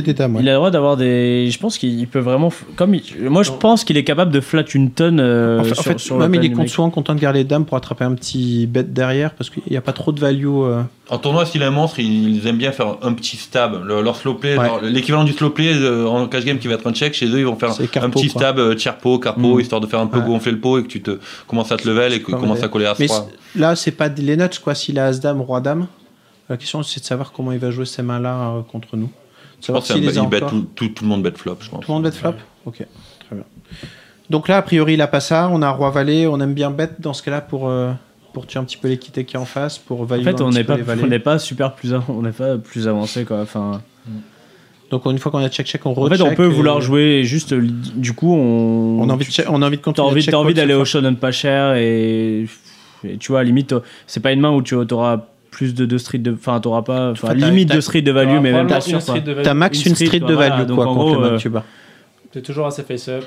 Ouais, ok. Donc check, ça vous va Bah, je pense que c'est le plan. Si on Bet. commence à checker le flop, c'est pour, euh, Ok. pour se lancer dans une liste de check-check. Et... Donc on, on check, Makien met 1,8 million, on call, dans 4 millions 3. Il n'y a pas grand chose à faire d'autre. c'est le plan, on fait ça, c'est le 6 de trèfle, la river, c'est le 3 de trèfle qui fait rentrer la flush. Donc on c'est quoi le plan sur cette carte? On check call, on check fold? On prie pour qu'il ne fasse pas un overbet. Quoi. Ouais, si bet, on call? Ouais, check call, je pense. Euh, il a mis genre 1,8 million, ça fait combien de blindes? Ça fait 3 blindes. Il y a 8 millions au pot, en fait, s'il va bet, souvent il va mettre demi-pot, quoi, river Ouais. 4 millions, quoi. Ouais. moi, je fold parce que mon plan, enfin, selon la grosseur du bet, mais mon plan, si je commence à me lancer dans les check-call, c'est justement pour, pour pas me lever le river. et- En général, tu le fais une seule fois et derrière, tu dis que les gens, ils ont compris que tu avais une main sur tout Ouais, d'autant plus sur une ligne flop. où check check flop, backdoor flush qui rentre, après du coup la flush et la sans river, ça fait comme une c'est une grosse partie de son range quand même dans le Après, on a le roi de trèfle qui enlève quelques combos quand même. Ok. ah, bah, quand Bon, même. de toute façon, Ouais. ça, ça fait check-check, mais c'est le genre de carte qui nous emmerde pas mal à la river. Parce que c'est une carte qui va pouvoir avoir envie de bluffer une partie du temps, donc qui nous donne des raisons de call, mais qui va aussi toucher sa range. Enfin bon, voilà. Ouais, ça dépend vraiment du sizing du coup. euh, Ok, et du joueur en face. Et du coup, il avait Très quoi, bien. Makien, euh, quand ça a checké? C'est Muck. Parce que c'est c'est c'est Roi Valet qui montre en premier, l'autre mec. D'accord. Ok, donc on ne saura pas. Super. Non, le- mais- Le sizing, j'ai pas suivi le sizing. pardon. Check, check, Check, check, river. Check, Je demandais juste Ah, la question, d'accord. c'était le plan qu'on pouvait avoir parce que quand on commence à check call, de faut avoir un plan derrière. Quoi. En- Là, tu sais savoir, euh, on va check call une fois, on va fold derrière. Ce qu'on peut faire contre pas mal de joueurs au final. Et euh, d'autres, on va être obligé d'en payer deux. Et certains, euh, si on commence à check call, faut être prêt à payer trois. Sinon, euh, on fait une erreur dès le moment où on check call. Quoi. Oui, mais du coup, contre ces joueurs-là, je commence pas à me lancer dans un check call avec Roi Valet. Ça va être Bah, ou tu- As Valet, backdoor flush draw ou une top pair. Bah, une tu une plus ça, forte. mais- quoi. Non, je comprends. Mais après, il y a des fois, tu penses que c'est le bon spot, tu vas tenir ta main et basta, quoi. Voilà. ok, deuxième main, on est 5 joueurs cette fois. 400 000, 800 000, en T100 000. Alors, on est UTG, on est toujours ultra- on est, ultra, on est chip leader avec 100 bled. Donc, cette fois-ci, on est dans la peau de Makien. On a As de trèfle, Valet de carreau. On relance à 1,6 million. Donc, Minrise UTG As Valet. On est 5 joueurs, ça va pas choquer grand monde. On a le small blind qui est Josh Beckley qui décide de surrelancer à 4 millions 2 sur notre 1 million 6. Bonjour. Bon, euh, ouais, bah. Donc on a 2 millions 6 à rajouter avec As Valet off. Il a combien lui, pardon? Euh, 44 millions, donc la moitié 50 blindes. On en a 100. C'est quand même un spot qui pue, quoi. Parce que Ouais. qui, va, qui va relancer le. le- Après, McKean, il, a, il, est, il, il relance vraiment. euh, il a montré. Enfin, je- moi, là, j'ai vu quelques épisodes. Quand il est très deep, Mm. il montre des, genre, des dames de off qui relancent UTG, tu vois. En fait, il a intérêt à relancer. De toute façon, sa Il, position, relan- il a va relancer une tonne de mains. Il va relancer une tonne de mains, mais bon, tu sais très bien qu'il va call. euh, Ah ouais, la Ah, question quand tu es dans sa position, c'est que tu tout le monde sait que tu relances trop. Mais est-ce que les gens ils vont quand même défendre vu que tu, alors que tu relances trop et qu'ils ont toujours cette pression de palier en face? Et c'est même pas forcément évident, quoi. En tout cas, quand tu vas 3 bêtes, il- surtout quand tu vas 3 bêtes small blind, t'es t'es censé avoir une range tellement strong. Enfin, les mecs, ils vont jamais fold en position. Il a, il a, il a 200 000 blindes, quoi. Ok, donc à on fait quoi? Bah, As Valet, c'est quand même Ouais, c'est un. vraiment pas une bonne main pour call, quoi. Ouais, Ok. c'est ça qui fait chier, quoi. Donc on fold? Chez moi, c'est un 4bet. En fait. Ouais, voilà, en fait- ah, 4bet 4bet, bluff, oui, j'aime bien. euh, Ouais, en fait, c'est mieux de for... moi, je For- pense que c'est mieux de Forbet, forbet de, que de, que de En call. plus, quoi. ça doit être pile le bon tapis pour Forbet. En fait, le machin, on met une pression monstre. Puis c'est des, des bonnes mains à bloqueur et tout, c'est Ouais. cool. Quitte à gonfler un peu le sizing pour, euh, pour vraiment Ouais, un spot pourri. Donc là, s'il fait dame. 4 millions 2, tu fais combien C'est Forbet ou fold, quoi Ouais, pour moi, ouais, je pense. 4 millions 2, tu fais combien? 8 millions, genre? Genre, euh, Tu peux faire moins même, non? Bah, justement, c'est ce que Gwen disait, c'est genre, bah, fais pas chier, quoi. On- Non, avec As Valet, j'ai envie qu'il fold préflop quand même. Du coup, je vais euh, me polariser un petit peu plus pour, euh, éviter qu'il colle et qu'il chauffe 50 bébés avec même deux valets. S'il a deux valets ou deux 10, euh, 50 bébés, il va pas vouloir mettre au milieu. Alors que si on ouvre beaucoup, s'il a vu des showdowns avec euh, Dame de suit euh, qu'on a ouvert UTG, paire de 10, paire de 9, il- ça va être auto 3 bêtes quoi. L'adaptation en tournoi, c'est qu'ils ont tendance à trop Ils 3 sont- bêtes ces open-là. ils- dans- Trois bêtes sans savoir ce qu'ils font après, quoi, très souvent, les joueurs de tournoi. Après, Alors là, les, ils ont peut-être réfléchi avant la table depuis, finale, les mecs joué, joué ensemble depuis vraiment très très Non, mais longtemps. ce donc que dit Gwen, c'est que c'est quand même assez vrai. Il y a, en tournoi, il y a pas mal de 3 bêtes presque pour info. En parlant en général, je sais pas exactement si c'est si c'est la raison, mais des gens qui vont 3 bêtes fold quoi derrière. Alors que J'ai vraiment l'impression, en, ayant vu un peu ce qui, ce qui est passé Je- dans je- les épisodes, je- que genre de, je en tout cas de pas 9 de, de hein. 10, ça va vachement flat quoi. C'est Ouais. c'est assez rare. Surtout Open UTG, ils vont, vont vachement plus C'est-. On est que 5 trois joueurs, hein, c'est pas du Non, mais 9 tu, tu joueurs. me hein. parlais d'un open euh, Dame 2 ou ce genre Ouais, de ouais, truc. bien Si- sûr. Si, si eux, ce showdown là, il y a 90% des joueurs qui ont Ouais. 3 bêtes, paire de 9, paire de 10, ils se disent qu'ils ont trop de value. Après, c'est un mec qui, est censé faire, le- qui, qui, qui va faire chier aussi, tu vois. Donc, contre un mec qui, qui va, qui va Mm. beaucoup défendre, ça, tu vas joueur de pause de 9, de 10, c'est quand même une main super relou à jouer, quoi. Contre le Ouais. chip leader où t'as 50 blindes, c'est quand même C'est super c'est chiant. ce genre quoi. de main, en fait, c'est c'est des mains quand tu 3 bêtes, c'est relou parce que tu 3 bêtes au value, mais il y a les 3 quarts des flops qui te font chier derrière, euh, les 3 quarts des turns et les 3 quarts des rivers, donc ça, ça simplifie pas toujours la main. Non, mais ils sont, ils Surtout sont si t'es pas, pas prêt à non plus. partir le- tapis ceux plus. qui sont loose, ils sont pas fous non plus. Le board, il vient genre roi dame X, Hmm. roi dame 4, le UTG avec un 4, il va, il va pas coller le flop. Enfin, Ok. donc, euh, mine de rien, c'est- on simplifie Donc euh, on main. 4 bet fold cette main dans. Moi, ce serait mon standard, je pense. Ouais, skip. Moi, j'ai- assez envie de pas moi. je, pense que Fold, pas- fold. Moi, j'aime, moi, j'aurais tendance à faire ça a priori aussi, mais euh, là encore, on est dans leur position, ils ont des rides, ils ont plein de choses, t'as le droit de faire autre chose. Et Loi ou Christophe? Moi, je pense que je fold. hein. Ouais. J'aime bien 4 bet fold. Enfin, avec 4, enfin, 4 bet fold ou. Moi, c'est 4 bet ou fold aussi. Enfin, 4 bêtes, 6 Oui, bêtes. 4 bêtes. et- euh, Soit, non, soit fold, soit 4 bet, quoi. Mais call, c'est. Il y a, il y a un autre élément qui est important aussi dans, en tournoi, surtout euh, 50 BB deep, c'est de savoir si le, le 3 better il a tendance à faire des énormes bêtes post-flop ou pas. Ouais. Et ça change beaucoup la jouabilité d'As Valet. Parce que si on chope là, c'est que le- Ouais, l'adversaire il a tendance à faire des 3 carpos, même dans les pots 3 bêtes. Si on a free de là, bon, on l'a pas toujours. C'est quand même beaucoup plus compliqué à défendre. Quoi. Ouais. Et si tu sais que c'est quelqu'un qui barrelle pas trop, t'aimes beaucoup plus call d'ailleurs. Ou tu même sais qui que- barrel plus small, tu- ça, ça fait pas des énormes erreurs quand on tu a sais que toujours tu vas des choper- odds. si tu chopes un as ou un valet, que tu vas pouvoir payer et. Enfin, en tout cas, pas faire trop d'erreurs post-flop. Ouais, voilà, qui, qui va pas coûter le, le tournoi à 100 BB deep. Donc on paye, il a fait exactement ce qu'on a dit. Flop 5 millions en flop, As de cœur, 7 de trèfle, 5 de pique. À 7, 5 rainbow, on peut pas trouver beaucoup mieux comme flop. Enfin, Ouais. pas en face. Donc le en 3 face, il fait 3 millions 5 dans 5 millions.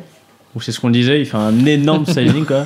Là Pour, du tournoi, en plus, à ce moment, la table finale et tout ça, c'est enfin, c'est c'est- monstrueux, quoi. Mais euh, voilà, on, on, peut fait pas faire là. De toute façon, là, il y a rien d'autre à faire call. Ah, pote de merde. C'est cher en call, quoi. Ouais.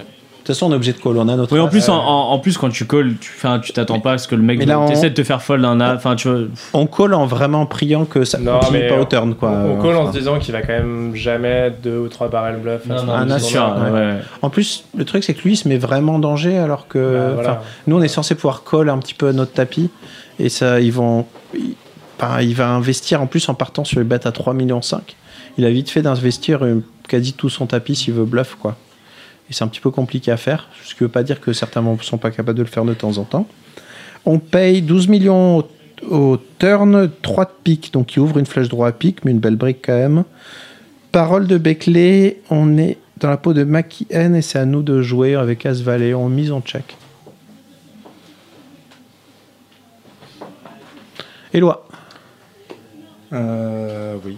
Euh, tu mises, tu check Ouais, là. ouais, j'ai compris la question. non, euh, euh, non, non, j'ai absolument pas d'argument. pour occuper le blanc, donc en fait, ouais, non, j'aurais, je pense, tendance. euh, Bah, en fait, j'aime bien miser, mais euh, je sais pas. euh, Ouais. je sais- Je sais ça, va pas être, ça pourquoi. va être sans argumentaire, puisque euh, j'ai pas joué au Texas Hold'em depuis 7 ans, donc euh, ça, Ouais, ça va être un peu dur de prolonger, quoi. Faudrait revoir les sizing précisément, mais peut-être qu'en misant, on peut prendre une streak de value s'il a deux rois, deux dames. Mais Ouais. euh, c'est le seul argument que je vois pour miser. euh, mais franchement, là, je suis partagé, 50-50. euh. Ouais, Gwen, Alex. Moi, mon standard, c'est de. En tournoi, ce serait de bet vraiment petit et puis en cash Ouais. game de, de check back. Ok.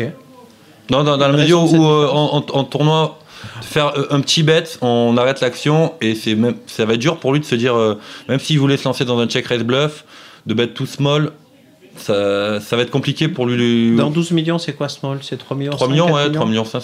3 millions 5. De toute façon, on replace. Enfin, c'est évident qu'on a l'as, donc euh, Ouais. on peut avoir as-roi, il peut se dire qu'on a slopé as-roi après flop. Et pour qu'il se lance dans un check raise bluff avec un énorme sizing au flop, c'est, c'est- pour moi, il va jamais le faire en fait. Ok. Mais qui- Mais même, même, en- la, la bonne nouvelle, quand même, c'est qu'on est devant très, très, très souvent dans cette J'ai situation. l'impression que son, Pas toujours, ils ont le droit. Tu as aussi le droit de jouer à 3 c'est- Christophe, qu'est-ce que tu dis son gros sizing, j'ai l'impression que c'est un peu un bet pour info. Je sais pas, je l'interpréterais comme Pour ça. info, mais- tu veux dire, genre. euh, Ouais, genre il bet, tu vois. il, il a rien du tout, il a Non, envie non, de il a faire deux il de prend, l'info, voilà, fort, il savoir si j'ai l'as t'as ou pas t'as l'as ou. Après, tout dépend le profil du joueur. Mais, euh, Bah, en fait, ils sont, ils On sont bet, 50 Alex bébés deep. Et si tu es dans le cas du 3 better, que tu as As-3 dans ce spot-là, c'est vraiment cool de, dès le flop, tu mets un énorme euh, sizing, même si ça va être ta seule main en value, Mm. pour euh, en fait euh, av- avoir un super levier sur les autres streets. Et là, le mettre dans un spot Ouais, pourri sûr. avec euh, As-Valet ou. Si t'as quoi, tu dis, Gwen? Si t'as As-3, en fait, Ouais. de- dès le flop, même si au final tu vas jamais faire ça avec deux rois, deux dames, tu vas bet tiers pot, il sait pas. Le, sur un board comme ça, il- c'est- tu joues ta main, tu joues le spot, et si t'as se- As-3, ce qui ça se vaut le passe sur coup. As Rainbow, enfin, tous les As vont de toute façon payer le flop. Donc autant leur faire mettre une tonne au flop si. Enfin, à moins que tu quelqu'un t'as envie de jouer, contre qui tu as envie de jouer équilibré, etc. Ouais, t'as deux streets de value en fait. si tu commences As-3, à lui vraiment- faire mettre une tonne dedans, il est déjà bien bien accroché pour, euh, pour laisser pas mal. quoi. À- Alex, à- à- à mise en À check. notre place, à notre place, quitte à miser petit et à être assez face-up au final, Ouais. euh, je pense que je préfère check turn et miser petit river en me disant qu'il va plus souvent se lever le river que turn Ouais. avec une main. Ouais, sauf que quand tu, quand, euh, quand tu prends la line, la line euh, call, check back, t'as jamais de bluff quoi. Ouais, mais Si on- t- non, mais déjà, si, déjà c'est pas un board que tu as flotte une tonne comme à 7.5, c'est pas non plus un board. Ouais, ouais. Donc tu vas plutôt bet turn. euh, Je, je pars du principe en fait que À, à quel- quelle 7-5, que soit la street que tu mises entre turn et river, t'as à Honnêtement, peu près la t'as même. peut-être plus de l'intérêt, de- en fait, je trouve plus que de bluff au turn parce que tous ceux qu'on. Parce qu'en fait, tu peux le float celui-là. T'es censé ouvrir une tonne.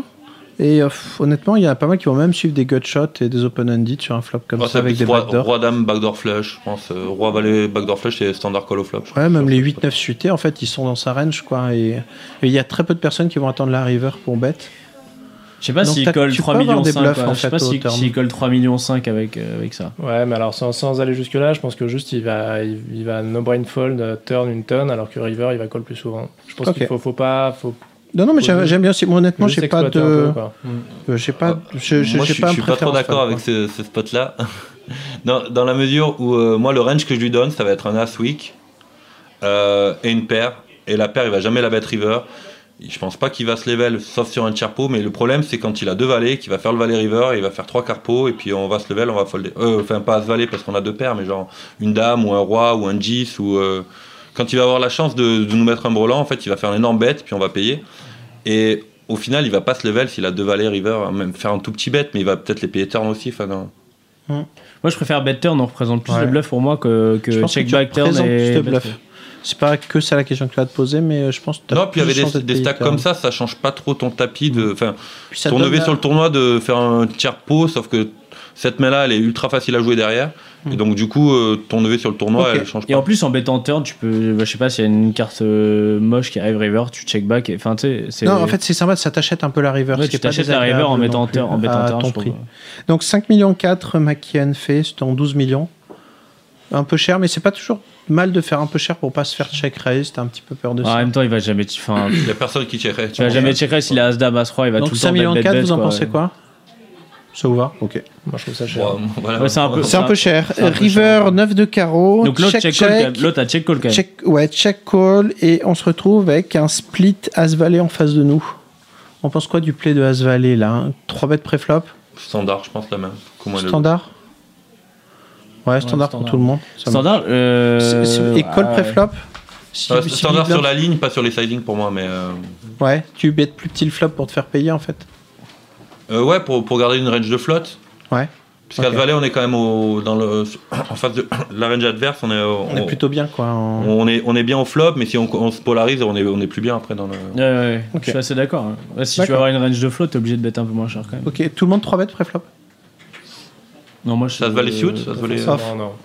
Bah déjà, en fait, ce serait peut-être intéressant de savoir le sizing, aussi, le sizing, enfin le, Si le Big stack du mec qui est en big blind, peut-être qu'il 3 bet parce que. Non, mais c'est toujours une question quand t'es en small blind, c'est quel est ton big blind Si t'as des gens qui squeeze, en fait, tu te retrouves à Ouais. très peu call. Mais surtout, si t'as un mec qui a 20 blindes, l'autre il est super actif, donc là il y a un super Ouais. spot pour. euh, Des fois, tu peux être content même de call pour recall avec As Valet, c'est pas toujours horrible, quoi. En, Mm. en disant que derrière, il y a un beau spot de squeeze, donc l'autre, il va le prendre avec tous ses as. Enfin, Bah, du, du coup, Ça ça, dépend de ça, rejoint ce qu'on disait pré-flop, où euh, dans, dans sa range, il a aussi les 9, les 10, les valets, sans problème. euh, Oui, c'est ce exactement ce que tu disais, c'est c'est cette main-là en fait. Euh, troisième main, 4 joueurs, 4 joueurs maintenant, donc encore un busto, 400 000, 800 000 en T100, ça n'a pas bougé. On est. On est qui? Enfin, on n'a pas la main, donc il y a N qui est au bouton, qui a 100 millions, qui relance, qui min raise 1 million 6. On est Blumenfield avec Roi Valet en small blind. On fait quoi? Déjà, on est. 35 on est le- millions. Le, un peu nitos de la table. Ouais, on a peut-être 50 000, euh, 50 blindes à peu près. Et l'autre, on a 120, 100, un peu plus de 120. Non, Roi, Roi Valet suit Roi Roi encore une fois, on n'a pas le, le stack size du, de, de la Euh, non, qui est- qui est- bah, qui je l'avais pas à la fin. Oui. Mais euh, Enfin, c'est le stack size et la façon dont ça joue, mais j'ai pas eu l'impression qu'il y ait trop de squeeze. euh, j'ai peut-être pas, j'ai pas tout suivi. On call 3 bet fold là-dedans, tout, tout ça, tout s'envisage, non? Je pense qu'il y a tout qui est EV0 ou un peu plus. Mais... euh, Ouais, ça dépend un peu des rides aussi qu'on a sur le sur le C'est bouton. bah, si le mec il a, il a, il a 20-25 blindes en big blind, je préfère Ouais. 3 bêtes parce que. En fait, ça c'est c'est un truc qui va être dans cette situation encore plus que tout à l'heure où on peut se retrouver à payer des squeezes si la situation est bonne. Avec Roi Valet, bon, on n'a pas trop envie quoi de se retrouver euh, de se retrouver à tapis, mais après si on est nit qu'on paye, enfin bon, faut voir. Après, il faut Et- encore euh, connaître la Faut, faut- tendance. faut de- voir le big blind, je suis la d'accord. et tendance c'est- à Macken de, de, de euh, les 3 bêtes. Et- euh. Et sa tendance, et tout ça. Le call, en tout cas, est pas. Enfin, c'est pas du tout une hérésie, c'est ce qui est fait là. Et, euh, mais il faut que les conditions soient bonnes, en particulier Big Blind. Mais c'est une main qui va bien jouer, qui va faire des top pairs. Après, je pense qu'en MTT, tout le monde colle, mais euh, je me trompe peut-être, mais je pense que tous les joueurs de MTT collent. mais- Ouais, mais euh, enfin, c'est pas pour ça que c'est nécessairement bon à chaque fois. Quoi. Et vraiment, ce que dit Nico, c'est exactement ça. T'as quelqu'un qui est capable de push ou squeeze derrière. Euh, ça devient, ça commence à être beaucoup, beaucoup moins bon de call, quoi, ces mains-là. Mm.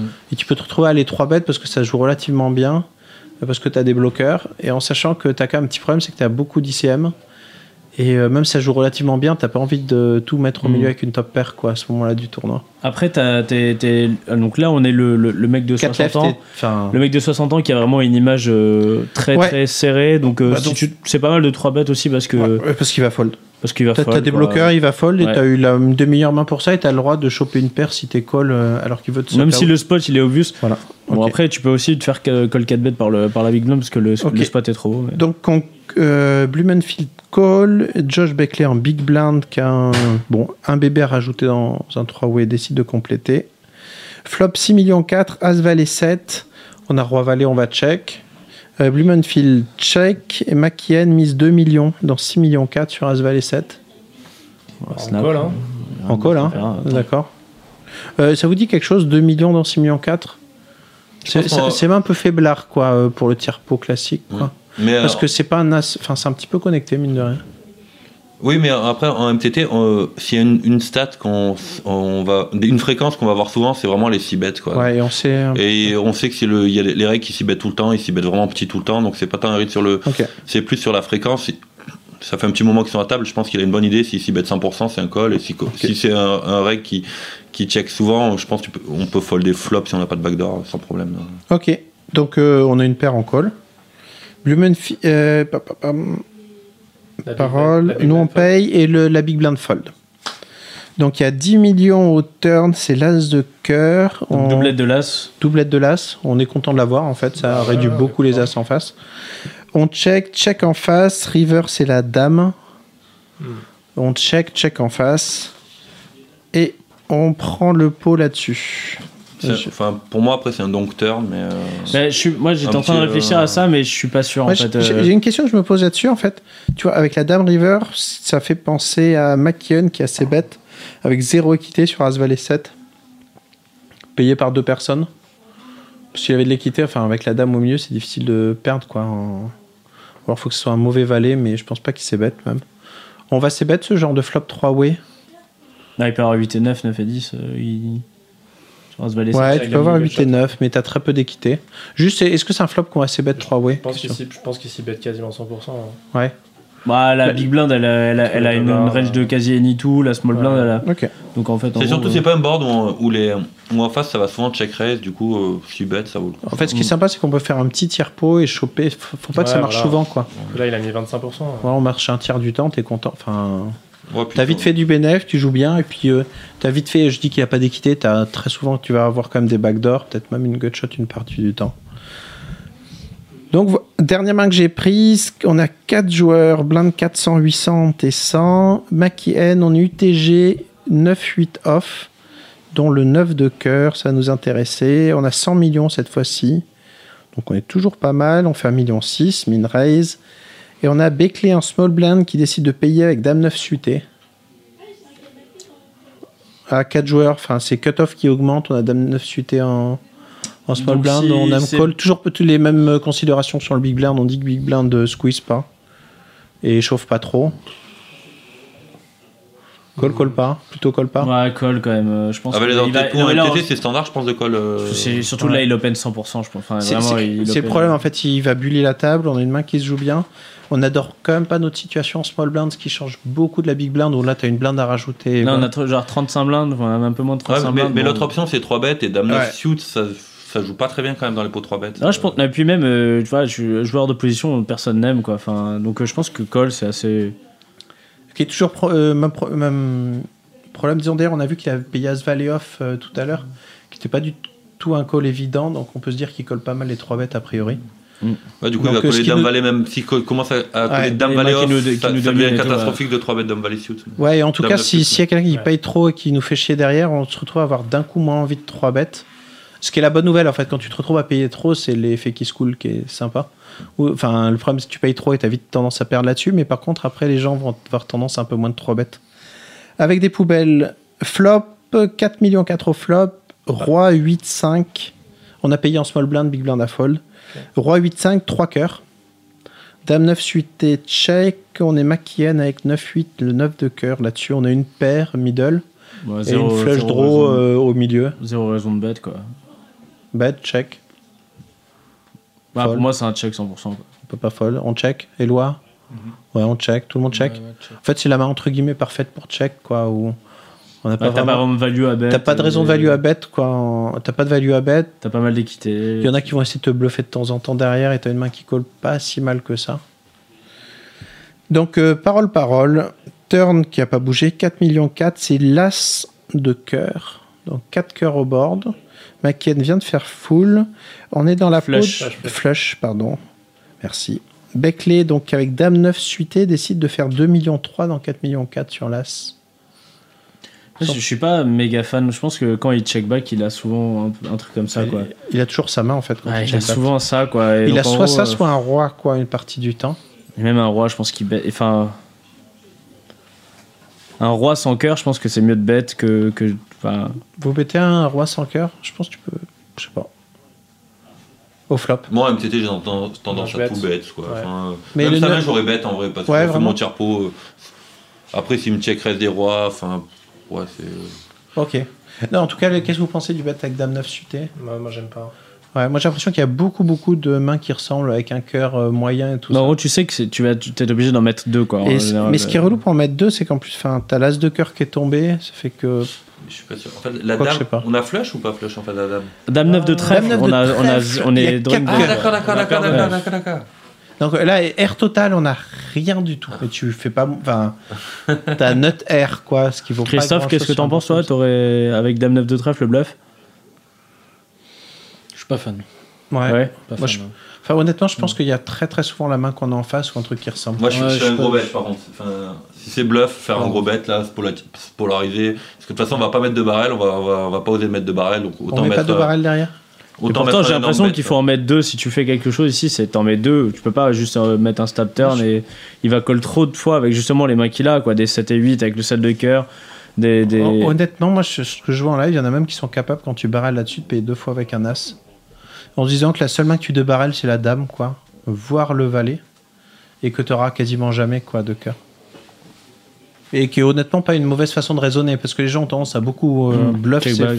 ces flops-là et euh, jamais, jamais bet des, des flashs inférieurs, disons, quoi, au, au valet, même souvent à la dame, quoi. Donc, vaut mieux prendre un gros stab et give up après. Que, Hmm. que Ou rien du tout, quoi, honnêtement. Vu, Ah oui, non, mais euh, vu là, comment on c'est joué. on a le droit de check fold, mais. Honnêtement, vu comme c'est joué, je pense que si tu check fold, euh, t'as souvent raison quoi, euh, là-dessus. Parce que la personne qui check back au flop, en général, il y a une raison. Un 3 board avec sur roi 8-5, enfin 3 flush, tu sais bête, mais toute ta vie si t'as rien du tout. quoi. En- Tu fais fold tellement de choses, quoi. Même, euh, même en face, t'as as, une middle pair euh, sans flush draw, ben. pff, tu, vois, vas les, tu vas faire fold des mains qu'on touché, quoi, parce qu'ils ont pas envie de s'embarquer dans des, dans des mains pourries. Je sais Non, pas ce que vous en pensez. bon, voilà, t'es hors, de- t'es hors de position, t'es contre le chip leader, t'as complètement mis, ça, tu, tu give up. On a le droit de give up. Ah, des fois, t'as un bon bluff, quoi. Mais là, honnêtement, je pense que ça passe. si c'est un pro, c'est un, c'est un, un check fold contre un pro, et si c'est un amateur, le stab il se prend tout le temps, je pense. Ouais, pourquoi pas. Je veux bien. Donc 2 millions 3 dans 4 millions 4. Ce que, enfin bon, voilà. Euh, c'est payé avec euh, Macken qui a C'est la flush bonne au nouvelle. neuf. C'est la bonne nouvelle. River 6 de pique, qui est quand même une belle brique. Là, tu, enfin, voilà, il n'y a pas beaucoup de pas briques dans cette situation-là. Tapis Ceci et, alors, et alors maintenant, tu fais quoi Et Tapi, il y a moyen de faire folder quelque chose. Et comme on a dit, Beckley euh, donc, décide de continuer l'agression en mettant 4 millions dans 9 millions. En plus, c'est vraiment le montant un peu bâtard. quoi. en- C'est ce que tu disais un petit peu, Gwen, avant. Soit tu fais cher, quoi, soit tu fais pas, presque. Mais de toute façon, moi, c'est ce que tu disais, Olivier. C'est est-ce que, en gros, que, que t'es le 9 de cœur, limite que t'es le 9 de cœur, je sais pas, le, le- c'est en gros, il va mettre la dame de cœur.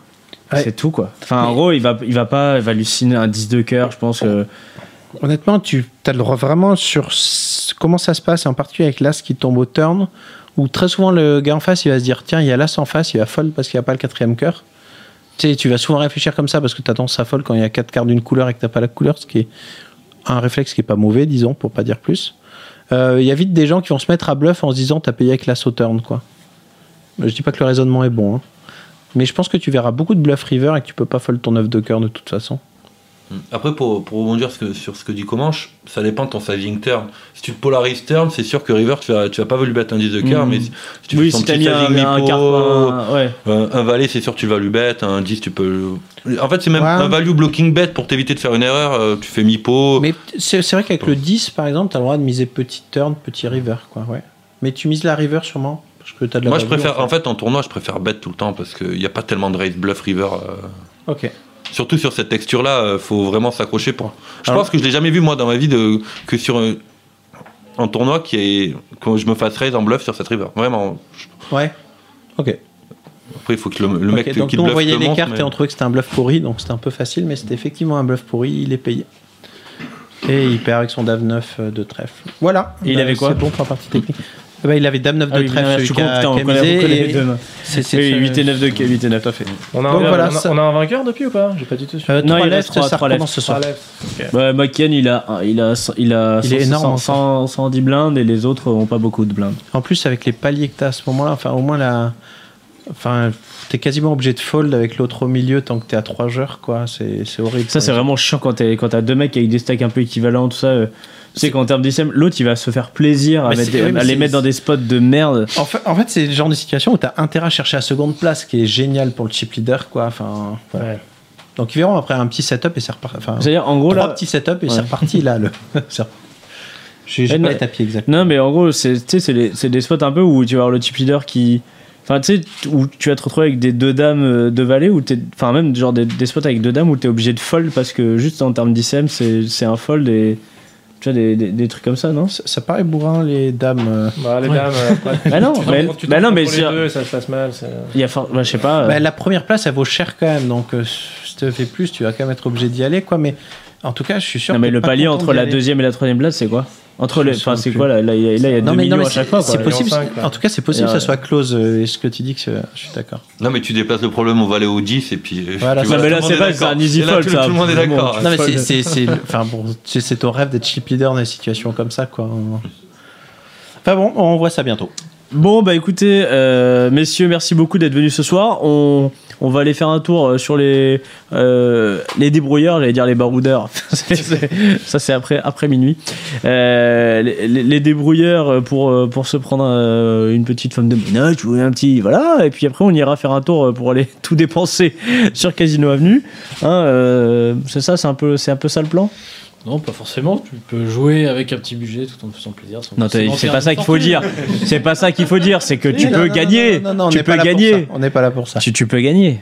Oui, bien sûr. Tout, le monde ça. gagne d'ailleurs. Il faut savoir euh, maîtriser les jeux. Mais non, mais non, mais c'est pas ça. S'il faut dire tout sur le rouge, tu doubles. Oui, oui. C'est ça. D'ailleurs, c'est le, c'est, c'est ce qu'on conseille aux vainqueurs du main event. c'est de doubler, ce- voilà, tout sur le rouge, il a le double. Je, je conseille de suivre la méthode de Léonard, de Léonard Cohen, de Mais Michel Cohen. Le donc, tout kiwi roulette. euh, Ah, tu nous en parleras plus Tu te, précisément. bro- euh, tu te broques pas assez vite. Je pense que tu as vais acheter d'ailleurs euh, le kiwi roulette. euh, ce qui- euh, dix- 18 000 Ouais, je crois. ah. Bah, tu nous en parleras de, de cette euh, fameuse euh, technique. Je ne sais pas de quoi tu parles. Ok. Avec plaisir.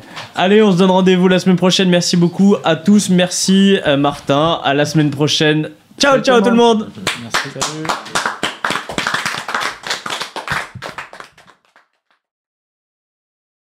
Les jeux d'argent et de hasard peuvent être dangereux. Perte d'argent, conflits familiaux, addiction. Jouez pour le plaisir et avec modération. Apprenez à fixer vos limites. Pour rappel, les jeux d'argent sont interdits aux moins de 18 ans. N'initiez pas vos enfants à des jeux réservés aux adultes. Si vous pensez avoir un problème avec le jeu, appelez le 09 74 75 13 13. Appel non surtaxé.